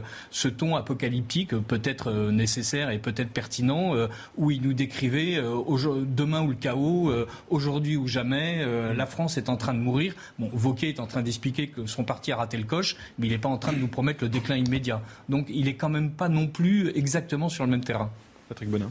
Et à la différence, là encore, euh, de M. Bertrand, c'est que on peut faire du président de la République sans le président de la République. On sait aussi qu'en 2027, il n'y aura plus Emmanuel Macron. Hein. Ce qui fait que quand même, ça change un peu la donne. Alors oui, bien sûr, il y aura des éventuels successeurs, sauf que les successeurs sont quand même plutôt de centre droit. Euh, on parle de M. Le Maire euh, avec le petit surnom que mon voisin lui donne, ou, ou ce soit Gérald Darmanin, éventuellement le maire du Havre, mais ce sont plutôt des gens qui viennent de la sensibilité euh, et du parti des Républicains, comme les, les trois. Hein. C'est vrai que si on parle de, de, de, de successeurs à Emmanuel Macron, ils viennent des Républicains. Sauf que du coup, à ce moment-là, il y a une carte à jouer pour incarner justement mm. une droite euh, traditionnelle, on va dire, conservatrice, comme peut l'être euh, Laurent Wauquiez, sans forcément basculer dans un extrême qui était celui euh, de d'Éric Zemmour. Donc oui, il a une place à prendre sur ce sujet-là, et au fond, il sait que le parti en lui-même ne sera pas. On sait qu'en 2027, ce ne sera pas un candidat des socialistes, un candidat des républicains qui mm. Essaieront de briguer la candidature et, et la place de président de la République, mais très probablement une personnalité qui essaiera de naviguer sur le champ le plus large possible. Et Laurent Wauquiez n'est pas plus mal placé que quelqu'un d'autre euh, au fond. Donc voilà, la question c'est qu'une fois qu'il n'y a plus Laurent Wauquiez comme président des LR, qui sera le président. Et c'était ma prochaine question. Est-ce que, ça signe la mort du parti des Républicains? Vous pensez qu'il est déjà mort et enterré ce parti, mais il reste euh, des euh, conseillers euh, régionaux, il reste des députés, il reste un Sénat quand même acquis aux Républicains. Qu'est-ce qui va rester des Républicains si personne ne veut prendre de ce job? Non, mais il y aura forcément des, des, personnes de second rang et de second plan qui seront contentes de Donc on, continue finalement dans oui voilà qui la dans, sur la gestion de la structure Olivier, Olivier Faure euh, voilà est un aimable euh, Clampin, et voilà, il est content d'être à la tête d'un PS qui n'existe plus, c'est un parti zombie. Il est premier secrétaire, il signe des accords avec la Nupes euh, en étant tout, content d'être celui qui brade le truc. Il y aura forcément la même chose à droite. Donc est en voie de PSCisation, de parti socialisation, c'est ça ben ce, à quoi on assiste par le refus de Laurent Wauquiez. Finalement, vous prédisez 5 ans euh, de difficile agonie euh, pour les, pour les Républicains. En, tout cas, ce que ça démontre, c'est que les partis politiques historiques qui étaient les Républicains et le Parti Socialiste ne sont plus le cœur du réacteur politique, mais que ces cœurs de réacteurs politiques sont plutôt des groupes parlementaires, des personnalités, des sensibilités, et plus, historiquement parlant, deux partis qui se font face à face et qui se renvoient la chose. C'est d'ailleurs, au passage, 30 secondes, mais sans doute un peu dommage parce que c'était aussi au cœur de ces partis que se travaillaient des propositions, mm. se travaillaient des,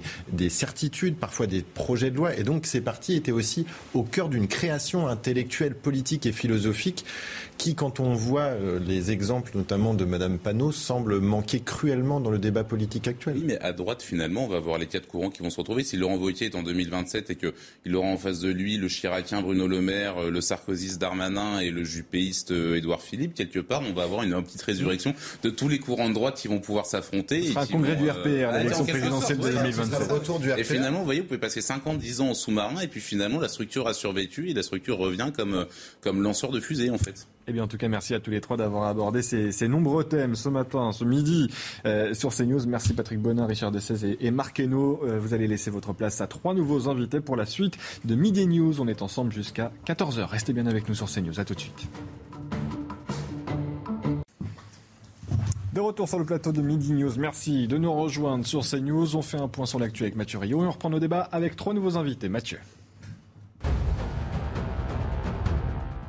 Laurent Vauquier renonce à la présidence des Républicains. Il l'a annoncé hier sur Facebook. Le président de la région Auvergne-Rhône-Alpes met le cap sur 2027 pour constituer, je cite, une alternative et consacrer toute son énergie à la refondation du pays. Le successeur de Christian Jacob doit être désigné lors d'un congrès à l'automne. En Ukraine, Volodymyr Zelensky limoge deux hauts responsables, la procureure générale et le chef des services de sécurité. Certains de leurs subordonnés sont soupçonnés de trahison au profit des Russes. Dans le détail, les autorités ukrainiennes enquêtent sur plus de 650 cas de soupçons de trahison par des responsables locaux. Allez du sport à présent, le temps ne semble pas avoir de prix sur elle. À 35 ans, la Jamaïcaine Fraser Price est sacrée championne du monde du 100 mètres pour la cinquième fois. Longue chevelure jaune et verte aux couleurs de son pays, elle s'est imposée en 10 secondes 67, un record en finale chez les femmes. Et merci Mathieu, on vous retrouve tout à l'heure pour un nouveau point sur l'actualité. Midi News, il est midi et demi, nous sommes ensemble jusqu'à 14h avec trois nouveaux invités. Sabrina Medjeber, bonjour, merci d'être avec nous. Essayiste, directrice de l'EFSCI, merci beaucoup euh, de nous rejoindre à midi. Régis Le Sommier, reporter, habitué de nos plateaux. Bonjour Régis, vous allez bien? Vous êtes Très bien. Vous avez bonne mine en tout cas. Écoutez, c'est le soleil. C'est hein. le soleil, Pas c'est la canicule, c'est le jour le plus chaud de l'histoire apparemment. Donc euh, effectivement, il faut faire attention au soleil, mais c'est bien aussi d'en profiter il, il disparaît vite. David Xavier Weiss, premier adjoint des Républicains au maire de Levallois-Perret, merci beaucoup d'être avec nous. Euh, les Républicains, on en parlait il y a cinq minutes, vous avez dû entendre nos débats. On en reparlera peut-être un petit peu avec vous de cette décision de, de, Laurent Wauquiez. Euh, mais avant de se rendre à l'Assemblée nationale à, à 13h, parce que euh, Florian Tardif euh, du service politique nous y attend avec de nombreux invités, c'est un jour très important pour les députés de l'Assemblée nationale et peut-être plus particulièrement encore euh, pour ceux de la majorité qui vont se retrouver à nouveau, sans doute, en difficulté. Vont-ils réussir à faire passer ce projet de loi pouvoir d'achat. On verra ça euh, tout à l'heure dans euh, l'hémicycle avec Florian Tardif. Mais un point euh, sur la polémique du week-end, ce tweet de Mathilde Panot. Je voulais avoir votre avis à, tous les trois parce qu'il y a eu cette justification ce matin de la porte-parole, de la présidente même du groupe La France Insoumise à l'Assemblée nationale. Je vous rappelle ce tweet au cas où vous ne l'auriez pas vu. il concerne la commémoration des 80 ans de la rafle du Veldiv. Il y a 80 ans, dit-elle, les collaborationnistes du régime de Vichy ont organisé la rafle du Veldiv. Ne pas oublier ces crimes aujourd'hui plus que jamais avec un président de la République qui rend honneur à Pétain et 89 députés RN. Écoutez les premières réactions ce matin avant sa justification. Il y a Olivier Véran et Bruno Le Maire notamment. Écoutez. J'ai vécu euh, très mal euh, le tweet de Mathilde Panot parce qu'elle joue avec ce avec quoi on ne devrait jamais jouer. La douleur des mémoires. Jouer avec ça, c'est sortir du champ de la politique. C'est sortir du champ de la démocratie. Et j'espère que Mathilde Panot saura revenir sur ses propos. C'est la politique de la France insoumise. Le bruit, la fureur en permanence, le mensonge, la manipulation, les excès. Et ce tweet est finalement dans le droit fil de ce jeu du bruit et de la fureur. Mais la France a besoin de tout, sauf de bruit et de fureur. Elle a besoin de calme, elle a besoin d'apaisement, et elle a besoin de raison. Mathilde Panot, la, présidente du groupe Insoumis, euh, elle est dans l'agressivité permanente. Euh, elle vous parle pas, elle vous engueule. Euh, elle écrit pas, elle, elle offense. Ce tweet est extrêmement cynique. Il n'y a pas une fois le mot juif, il n'y a pas une fois le mot antisémitisme. Manipuler euh, ou vouloir tenter de manipuler quelque chose comme la rafle du Veldiv, alors même que le président, en même temps, vous l'avez dit, était en train d'inaugurer en gare, dans l'ancienne gare de Pithiviers, un nouveau lieu de commémoration de ce drame humain insupportable qui s'est passé. Il faut éviter de franchir le point Godwin à chaque fois qu'on tweet, sinon on prend un pseudonyme. Et il faut essayer d'apaiser le débat en politique. Il n'y a eu aucun député de la France insoumise qui l'a dénoncé aucun. C'est quand même un silence assourdissant.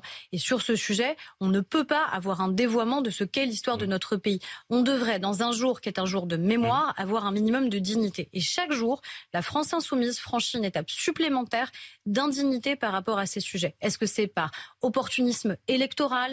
Est-ce que c'est par clientélisme électoral? est-ce que dit Aurore Berger est vrai, euh, Sabrina Medjeber On n'a toujours pas euh, de réaction forte de la part des collègues de Mathilde Panot à, la France Insoumise. Alors, euh, toute honte bu, euh, on assiste encore à, à une sortie euh, et une verbalisation euh, toujours euh, provocatrice, toujours dans la surenchère de l'ajout de verbal, ce qui correspond en fait à la stratégie du groupe LFI d'être toujours dans cette provocation permanente.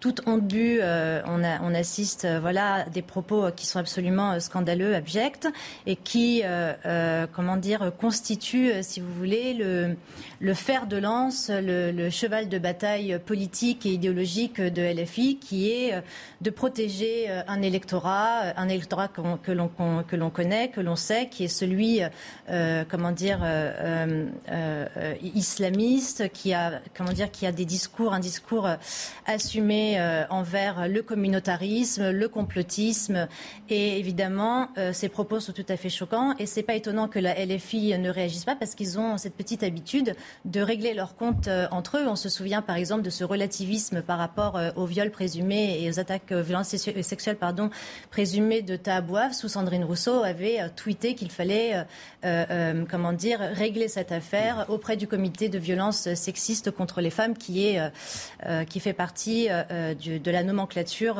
de la France insoumise. Donc oui, c'est évidemment choquant, c'est abject, c'est une instrumentalisation politique qui est propre, à la France insoumise de faire preuve, de faire montre de relativisme par rapport au viol, à l'antisémitisme, à l'homophobie et au complotisme, d'assumer des discours qui sont toujours, je pense, anti-républicains et qui menacent, comme je pense toujours, la cohésion nationale. Régis Sommier, vous êtes du même avis C'est une, stratégie mise en place à dessein par la France insoumise?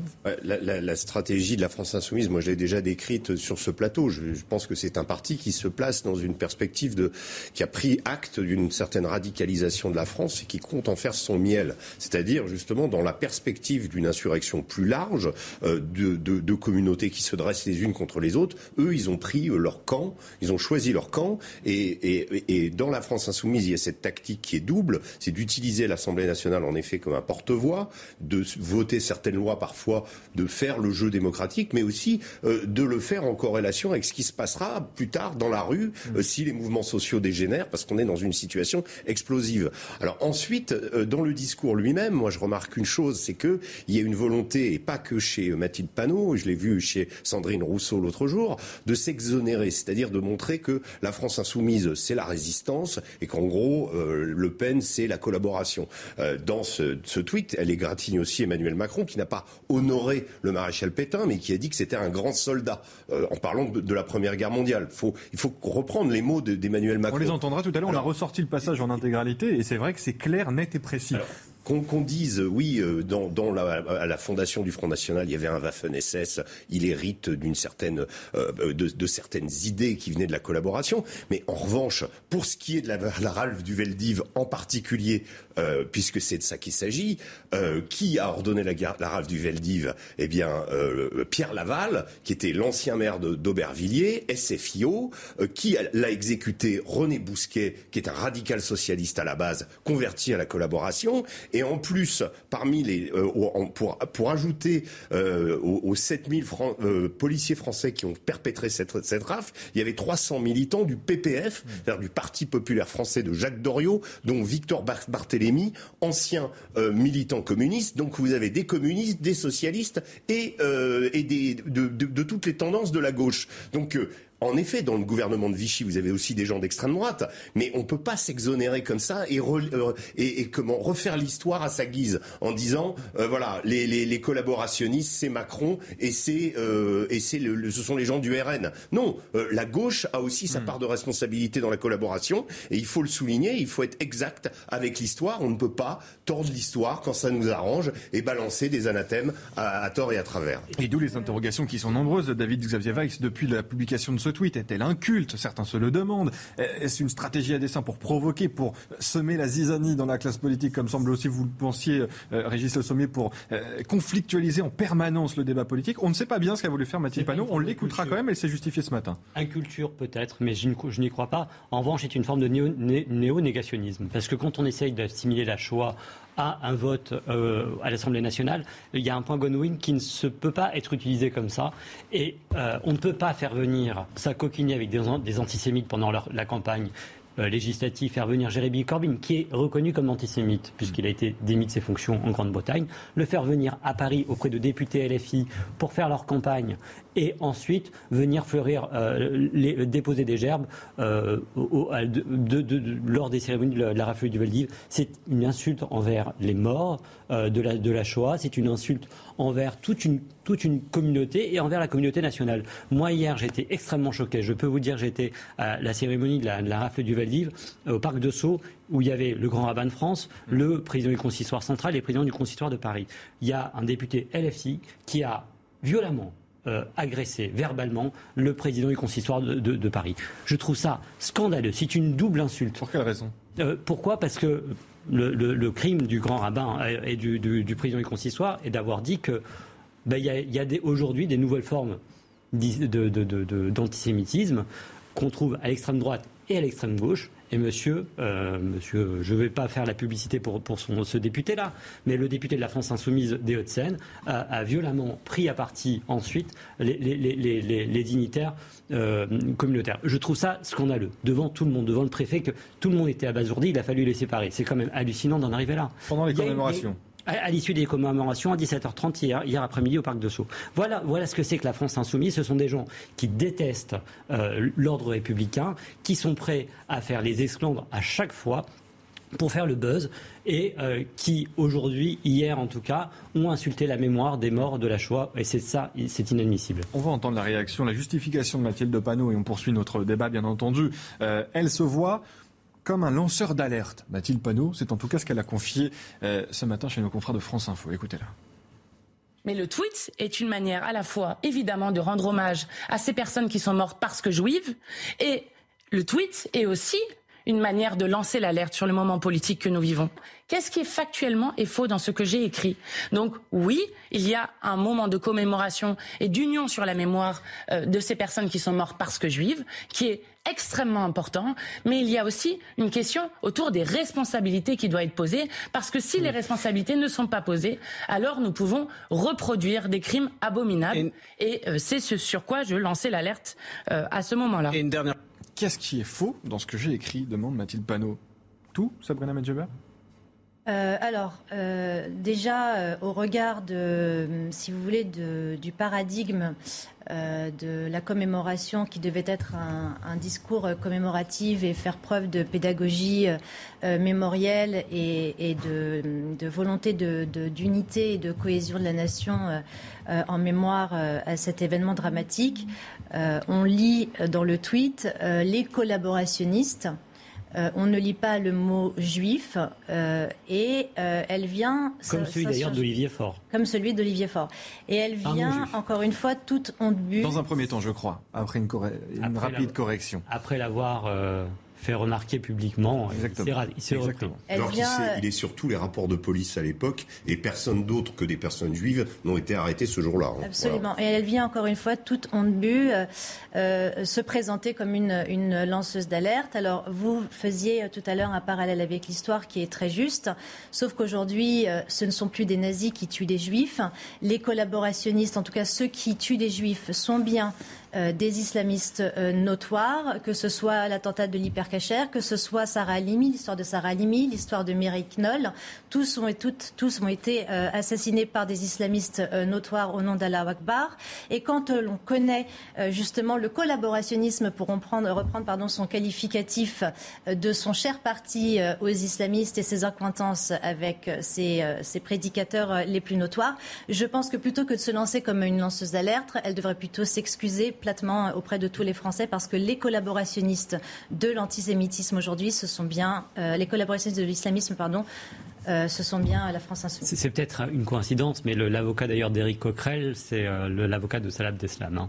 Oui. Voilà. Voilà. mais on connaît les acquaintances euh, depuis la marche contre l'islamophobie euh, en 2019. Ça n'a fait que surenchérir, euh, que ce soit Sandrine Rousseau avec l'embellissement du voile, Esther Benbassa et, l'étoile jaune qu'elle faisait porter aux petites filles lors de la marche contre l'islamophobie. Ça n'a fait que surenchérir de ce point de vue-là parce que c'est un électorat qu'il faut choyer, c'est un électorat qu'il faut protéger, c'est un électorat qu'il faut conforter. Ce que vous dites, pour parler clairement, c'est que la France insoumise et certains de ses alliés ont des accointances avec des antisémites. Avec des islamistes dont on connaît l'antisémitisme. Le nouveau visage de l'antisémitisme en France, c'est l'islamisme. Et vous parliez d'Olivier Faure tout à l'heure, on va l'entendre, parce qu'Olivier Faure, euh, vous allez voir son embarras, euh, premier secrétaire du Parti Socialiste, euh, avec du du PS d'ailleurs. Ce hein. tweet, effectivement, où il manquait la mention juive, qui a ensuite été corrigée sans doute par les équipes d'Olivier Faure. Mais ce matin, il était l'invité d'Europe 1 et il s'est exprimé sur le cas Mathilde Panot. Écoutez ce que dit Olivier Faure. Parce que ces événements sont une blessure dans notre histoire, il suppose euh, que ce jour-là, le jour où on commémore cet anniversaire, eh bien, euh, on s'abstienne de toute euh, formule qui peut prêter à polémique. Et donc, je regrette effectivement que ces mots aient été prononcés ce jour-là, même si je vois que on s'acharne sur Mathilde Panot. Moi, je souhaite que on évite aussi toute forme de confusionnisme. Je me bats avec la Nupes justement pour éviter cette espèce de de grand amalgame permanent entre les uns et les autres. Et donc, euh, justement, quand la confusion existe partout, notre devoir est de faire en sorte qu'il y ait moins de confusion. Et donc, je ne veux pas laisser penser, je finis ma phrase, Thierry Lagiral, pardon, mais je ne veux pas laisser penser effectivement que Pétain et Macron, c'est la même chose.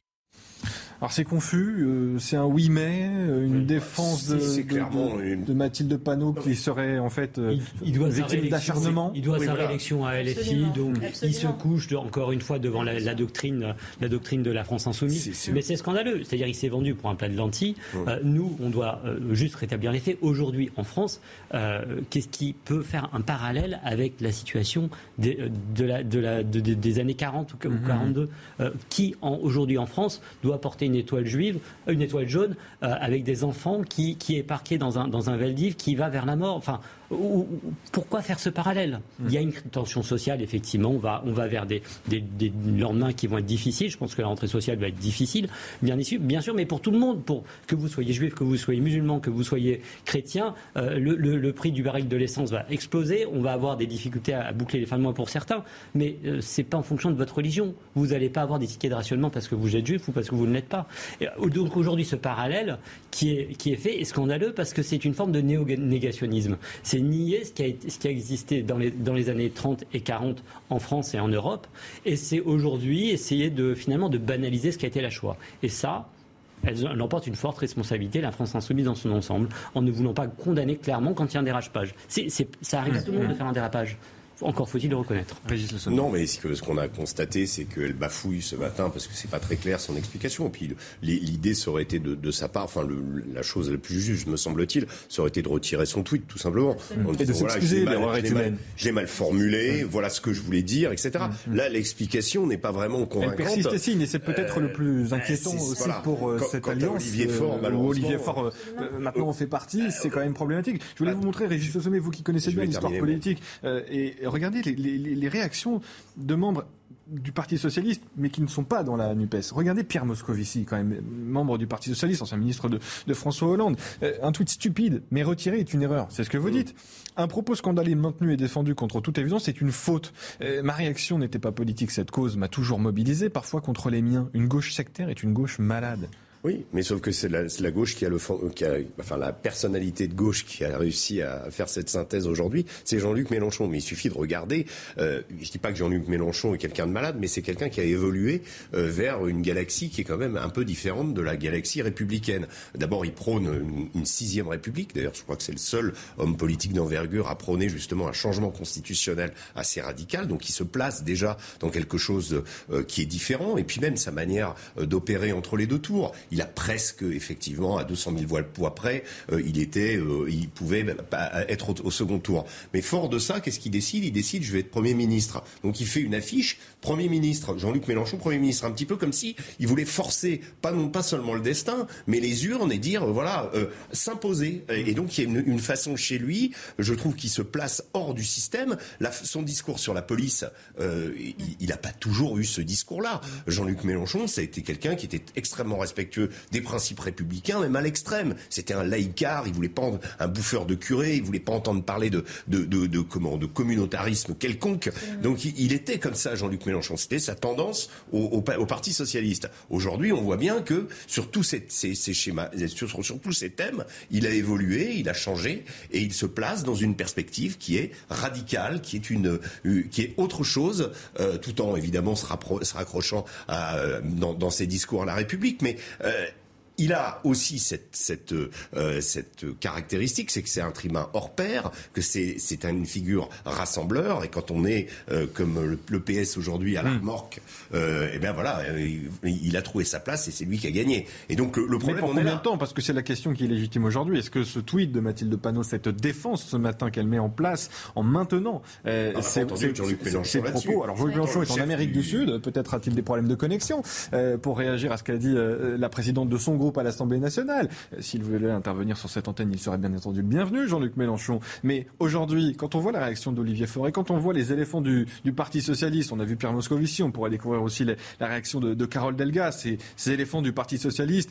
anti-NUPES, euh, qui vont essayer de, de- reprendre de voler euh, ceux qui se sont accoquinés.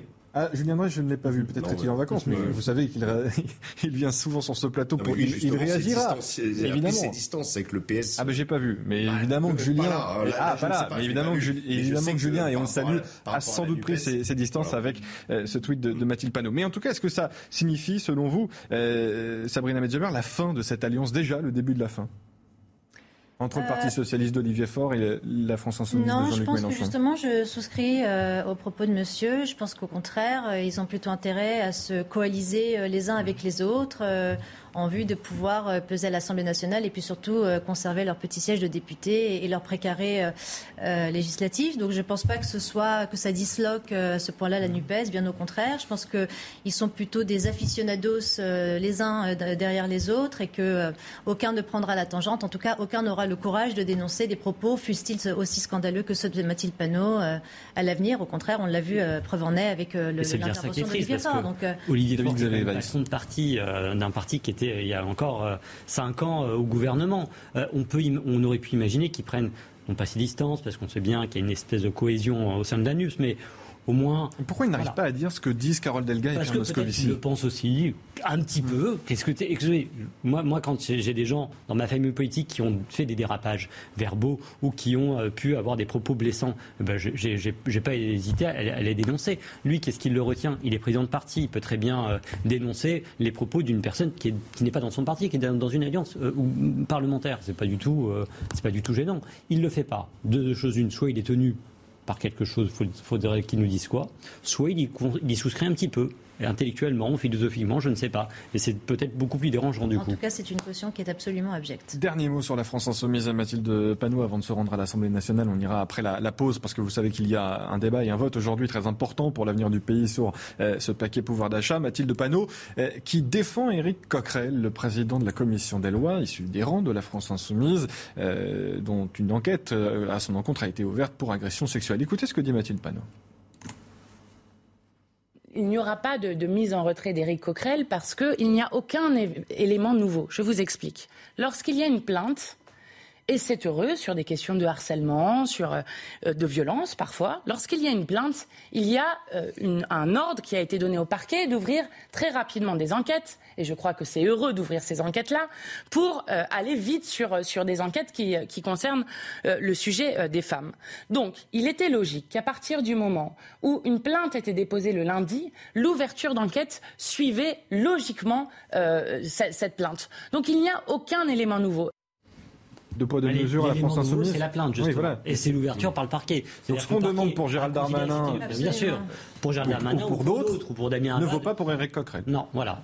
Non mais là, on voit bien clairement qu'ils sont pris à leur propre jeu. En fait, ils ont été les plus offensifs euh, sur pour, pour, demander la démission de leurs adversaires quand ceux-ci étaient accusés euh, euh de harcèlement ou de, de ou carrément de viol. Euh, là, y compris après le classement sans suite parfois. Voilà, des affaires. Exactement. Donc on les a vus incisifs. Le cas Damien Abad était éloquent. Et puis on a on a eu l'affaire Bouafs, on a eu et maintenant Éric Coquerel où là c'est plus même discours parce que oui ça dérange, c'est c'est un peu ça fait mauvais genre. Quoi. Allez, on marque une pause et on vous retrouve tous les trois pour euh, la suite de nos débats dans Mini News. Juste après la pause, on ira à l'Assemblée nationale comme promis rejoindre euh, Florian Tardif et, de nombreux invités. Restez bien avec nous sur CNews. À tout de suite.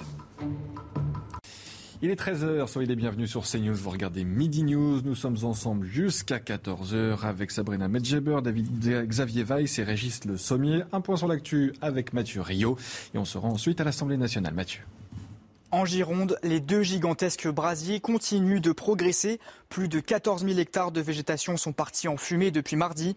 Les pompiers craignent l'une des journées les plus difficiles aujourd'hui face aux très fortes chaleurs. On écoute le patron des pompiers du département. Pour vous donner un ordre d'idée, actuellement, donc, le feu de l'Atteste, il a parcouru 4300 hectares. Il fait 9 km de long, 7 km de large, 28 km de circonférence. Le feu de l'Andiras, il a parcouru 9800 hectares, il fait 14,5 km de long, 9 km de large et 48 km de circonférence. Donc, qu'est-ce qui va se passer? Aujourd'hui, on est sur une journée qui est très chaude. Donc, on voit qu'on va dépasser les 40 degrés sur les deux sites. À chaque fois, c'est un phénomène qu'on a observé au cours des derniers jours. Vers 15-16 heures, ça devient une poudrière et en fait le feu explose littéralement. 37 degrés, ce sera la température moyenne aujourd'hui en France. 15 départements sont en vigilance rouge sur la façade atlantique. Ces températures extrêmes perturbent le quotidien de tous, notamment dans les transports en commun. Je vous propose d'écouter le ministre des Transports, Clément Beaune. Je tenais à être euh, aujourd'hui euh, à Vincennes euh, avec la présidente de la RATP, avec la maire, le député parce qu'il était important de rappeler sur l'ensemble de nos réseaux de transport, notamment dans les grandes métropoles, les grandes métropoles et en Ile-de-France tout particulièrement, face à un épisode de chaleur qui connaît sans doute son pic aujourd'hui, toutes les mesures qui sont déployées. Il y a une forte mobilisation des équipes de la RATP en particulier, je veux les saluer. Un dispositif euh, de réponse euh, de ce grand service public des transports euh, dans tous les modes de transport aux grandes chaleurs pour distribuer des bouteilles d'eau comme on le fait ici dans une trentaine de stations du réseau RATP. Et puis pour dire à, chacune, à chacun, il y a encore sans doute devant nous deux ou trois jours de forte chaleur. Malheureusement, c'est déjà le deuxième épisode caniculaire que l'on vit cet été. Donc il faut prendre au maximum les bons réflexes. Souvenez-vous de ce grand mouvement de grève dans les aéroports de Paris au début du mois. Le 7 juillet, 35 000 bagages ont été bloqués à Paris-Charles de Gaulle, faute de trieur. Les voyageurs se sont alors retrouvés sans valise une fois arrivés à leur destination. Certains ne les ont toujours pas récupérés. C'est le cas de Florine qui témoigne pour CNews. Notre reportage avec Florian Paume. Elle tente d'appeler Air France depuis une semaine. Florine Bloquel n'a toujours pas récupéré ses bagages, égarés lors d'une grève à Paris-Charles de Gaulle. En partance pour Las Vegas, elle s'est retrouvée sans valise, comme tous les voyageurs de son avion. On nous a laissés dans l'attente, on ne répond pas euh, au téléphone, on ne répond pas aux mails, on ne, on ne peut pas faire nos demandes d'indemnisation et surtout on ne sait pas quand est-ce qu'on va recevoir nos bagages. Revenue en France ce vendredi, elle ne les a toujours pas retrouvés. Pourtant, selon le ministre des Transports Clément Beaune, les 35 000 bagages perdus ont été restitués. C'est pas vrai. Euh, tout le monde n'a pas reçu ses bagages. Hier au comptoir, on était une vingtaine euh, de tout pays du monde. Il y avait des gens qui revenaient d'Inde, il y avait des gens qui revenaient du Canada, il y avait des gens qui revenaient du Maghreb et ils n'avaient pas leurs bagages. Ils avaient passé leurs vacances sans leurs bagages. Et, euh, on n'a pas d'informations et surtout on, on nous ment. Ironie du sort, ces bagages sont géolocalisés en temps réel via une application. Ils n'ont pas quitté l'aéroport parisien. Quand je suis allée au comptoir Air France, ils m'ont donné euh, le, numéro d'un conteneur dans lequel se trouvaient mes bagages. Et ils n'ont pas apparemment euh, le personnel pour pouvoir euh, renvoyer à tout le monde. Cette cadre qui prend régulièrement l'avion a décidé qu'elle ne voyagerait plus jamais avec Air France. Du football à présent, le Paris Saint-Germain entame sa tournée au Japon. C'est l'heure de votre chronique sport. Regardez votre programme avec Sector, montre connectée pour hommes. Sector, no limits.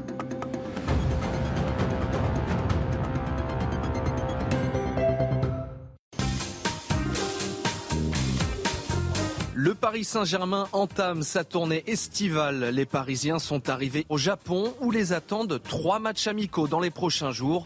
L'occasion idéale pour Christophe Galtier de préparer au mieux les échéances à venir. Trois matchs en six jours attendent les Parisiens, tous face à des clubs japonais. A commencer mercredi par le Kawasaki Frontal, troisième du championnat national.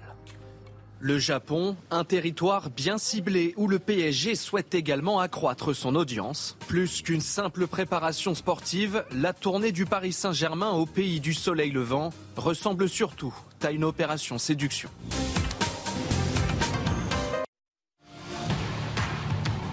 Vous avez regardé votre programme avec Sector, montre connectée pour hommes. Sector, no limits de retour sur le plateau de Midi News. On parle de bagages, même hors antenne, parce que ça nous a beaucoup marqué ce sujet. Ces, bagages perdus, euh, et depuis deux semaines, je crois, euh, géolocalisés. Ils n'ont pas bougé, ils sont. ils n'ont pas bougé, ils sont toujours à mais personne n'arrive à retrouver ces bagages. Et vous disiez, David Weiss, euh, qu'on on va accueillir la Coupe du Monde de rugby, on va accueillir les Jeux Olympiques dans 2024, et on n'est pas capable de restituer une centaine de bagages. On a une image qui, était catastrophique. En, quelques mois, on a eu les images du Stade de France, on a la, la saleté à Paris avec des rats de partout avec non, des surmulots. Des surmulots, pardon, je suis désolé, j'avais, je suis pas très bon en sémantique.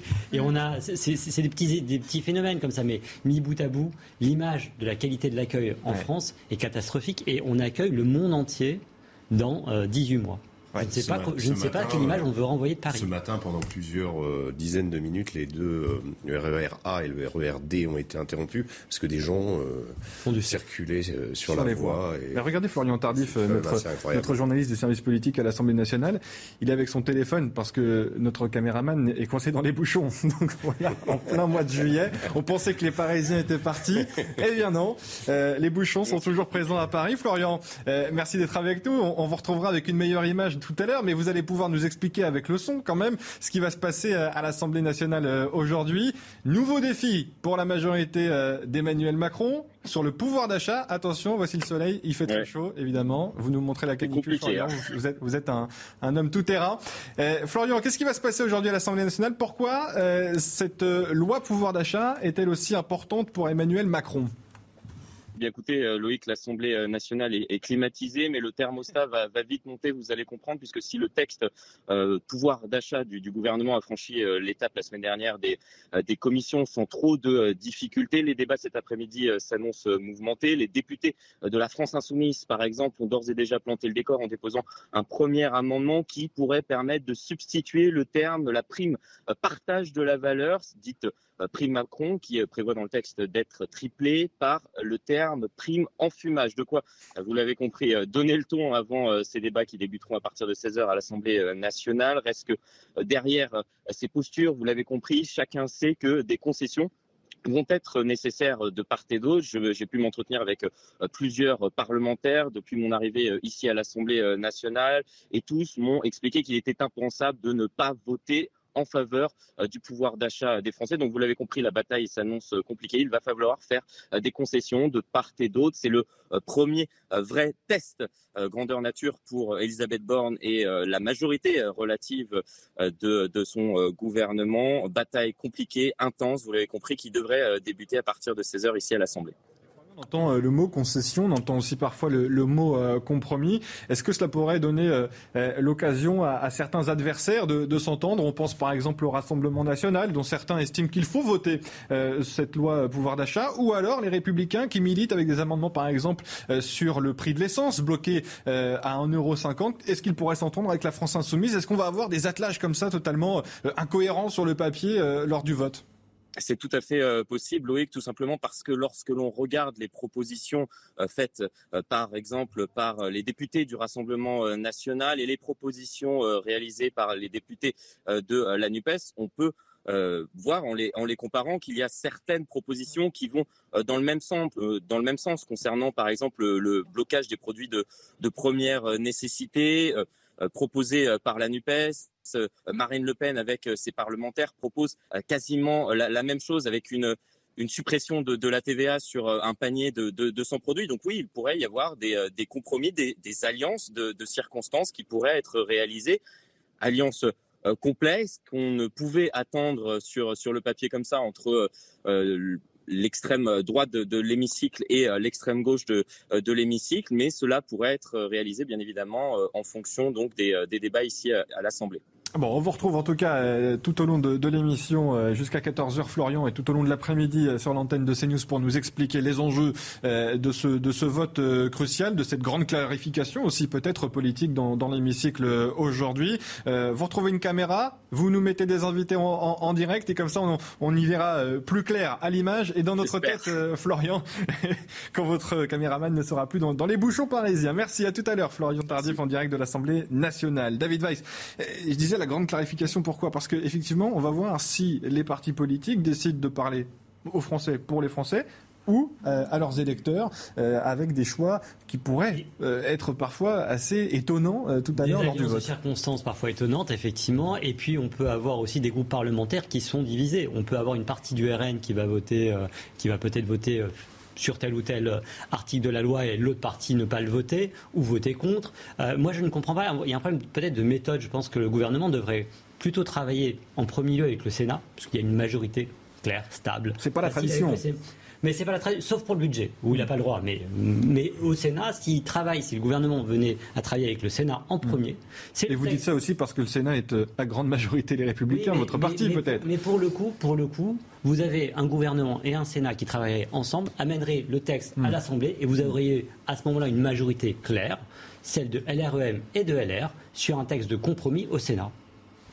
Mais il y a un problème de méthode. Hum, hum. C'est est-ce qu'on veut aller au front euh, en, en sachant très bien qu'on va avoir tout et n'importe quoi et aussi des, des- des- des mots agressifs, des, noms d'oiseaux qui vont voler à l'Assemblée nationale parce qu'on a En fait, c'est ça, le, le- le- pire pourrait se passer. On pourrait avoir un de triste méthode. Je ne spectacle. comprends pas pourquoi le gouvernement de- d'Elisabeth Borne ne veuille pas ou n'a pas en tête de travailler beaucoup plus en, en amont avec le Sénat et ensuite faire passer les textes à l'Assemblée. Sauf pour le budget, mais il a pour le budget la carte du 49.3.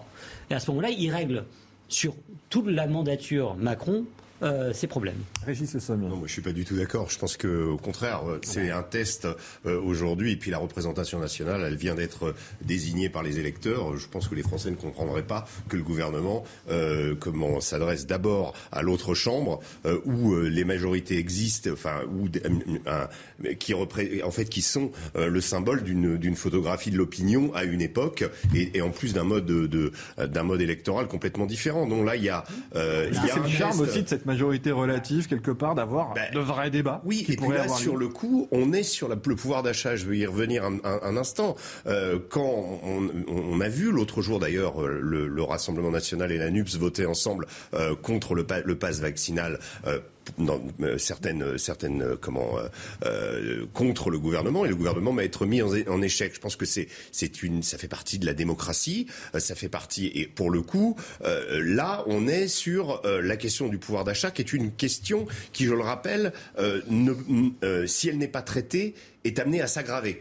Euh, on, on est, on a évoqué bri- brièvement la, la- la guerre en Ukraine, les conséquences de ce qu'on est en train de sentir pour la rentrée, euh, à la fois au niveau du prix de l'énergie, au niveau de, de l'inflation, au niveau de la, de la- la crise alimentaire mondiale, ne, ne- vont, vont, vont faire qu'on va avoir une, une économie, une, une crise économique importante et qu'il va falloir y faire face. Et, et le- la question du pouvoir d'achat, elle est antérieure, ne pas- faut pas l'oublier, elle est antérieure, et bien antérieure au 24 février. Si euh, Marine Le Pen a fait le succès, a connu le succès qu'elle a connu, c'est parce qu'elle a justement pris à bras le corps cette thématique qui était un peu snobée par le gouvernement, Emmanuel Macron ayant refusé, on ne sait pas pourquoi, de faire campagne. Donc euh, euh, elle, elle, elle, elle a, elle a on peut même la dater à la de- période des Gilets jaunes. C'est vrai que la question du pouvoir d'achat est prégnante depuis plusieurs années Bien sûr. Et, et la NUPS également, euh, là, là pour le coup, quand Marine Le Pen était un peu en retrait euh, entre euh, pour les législatives, a, a- a repris le même, euh, le, le même, le même cheval de bataille. Et donc quand on, quand on euh, aujourd'hui, ce qui, est- ce qui va être intéressant, c'est de voir.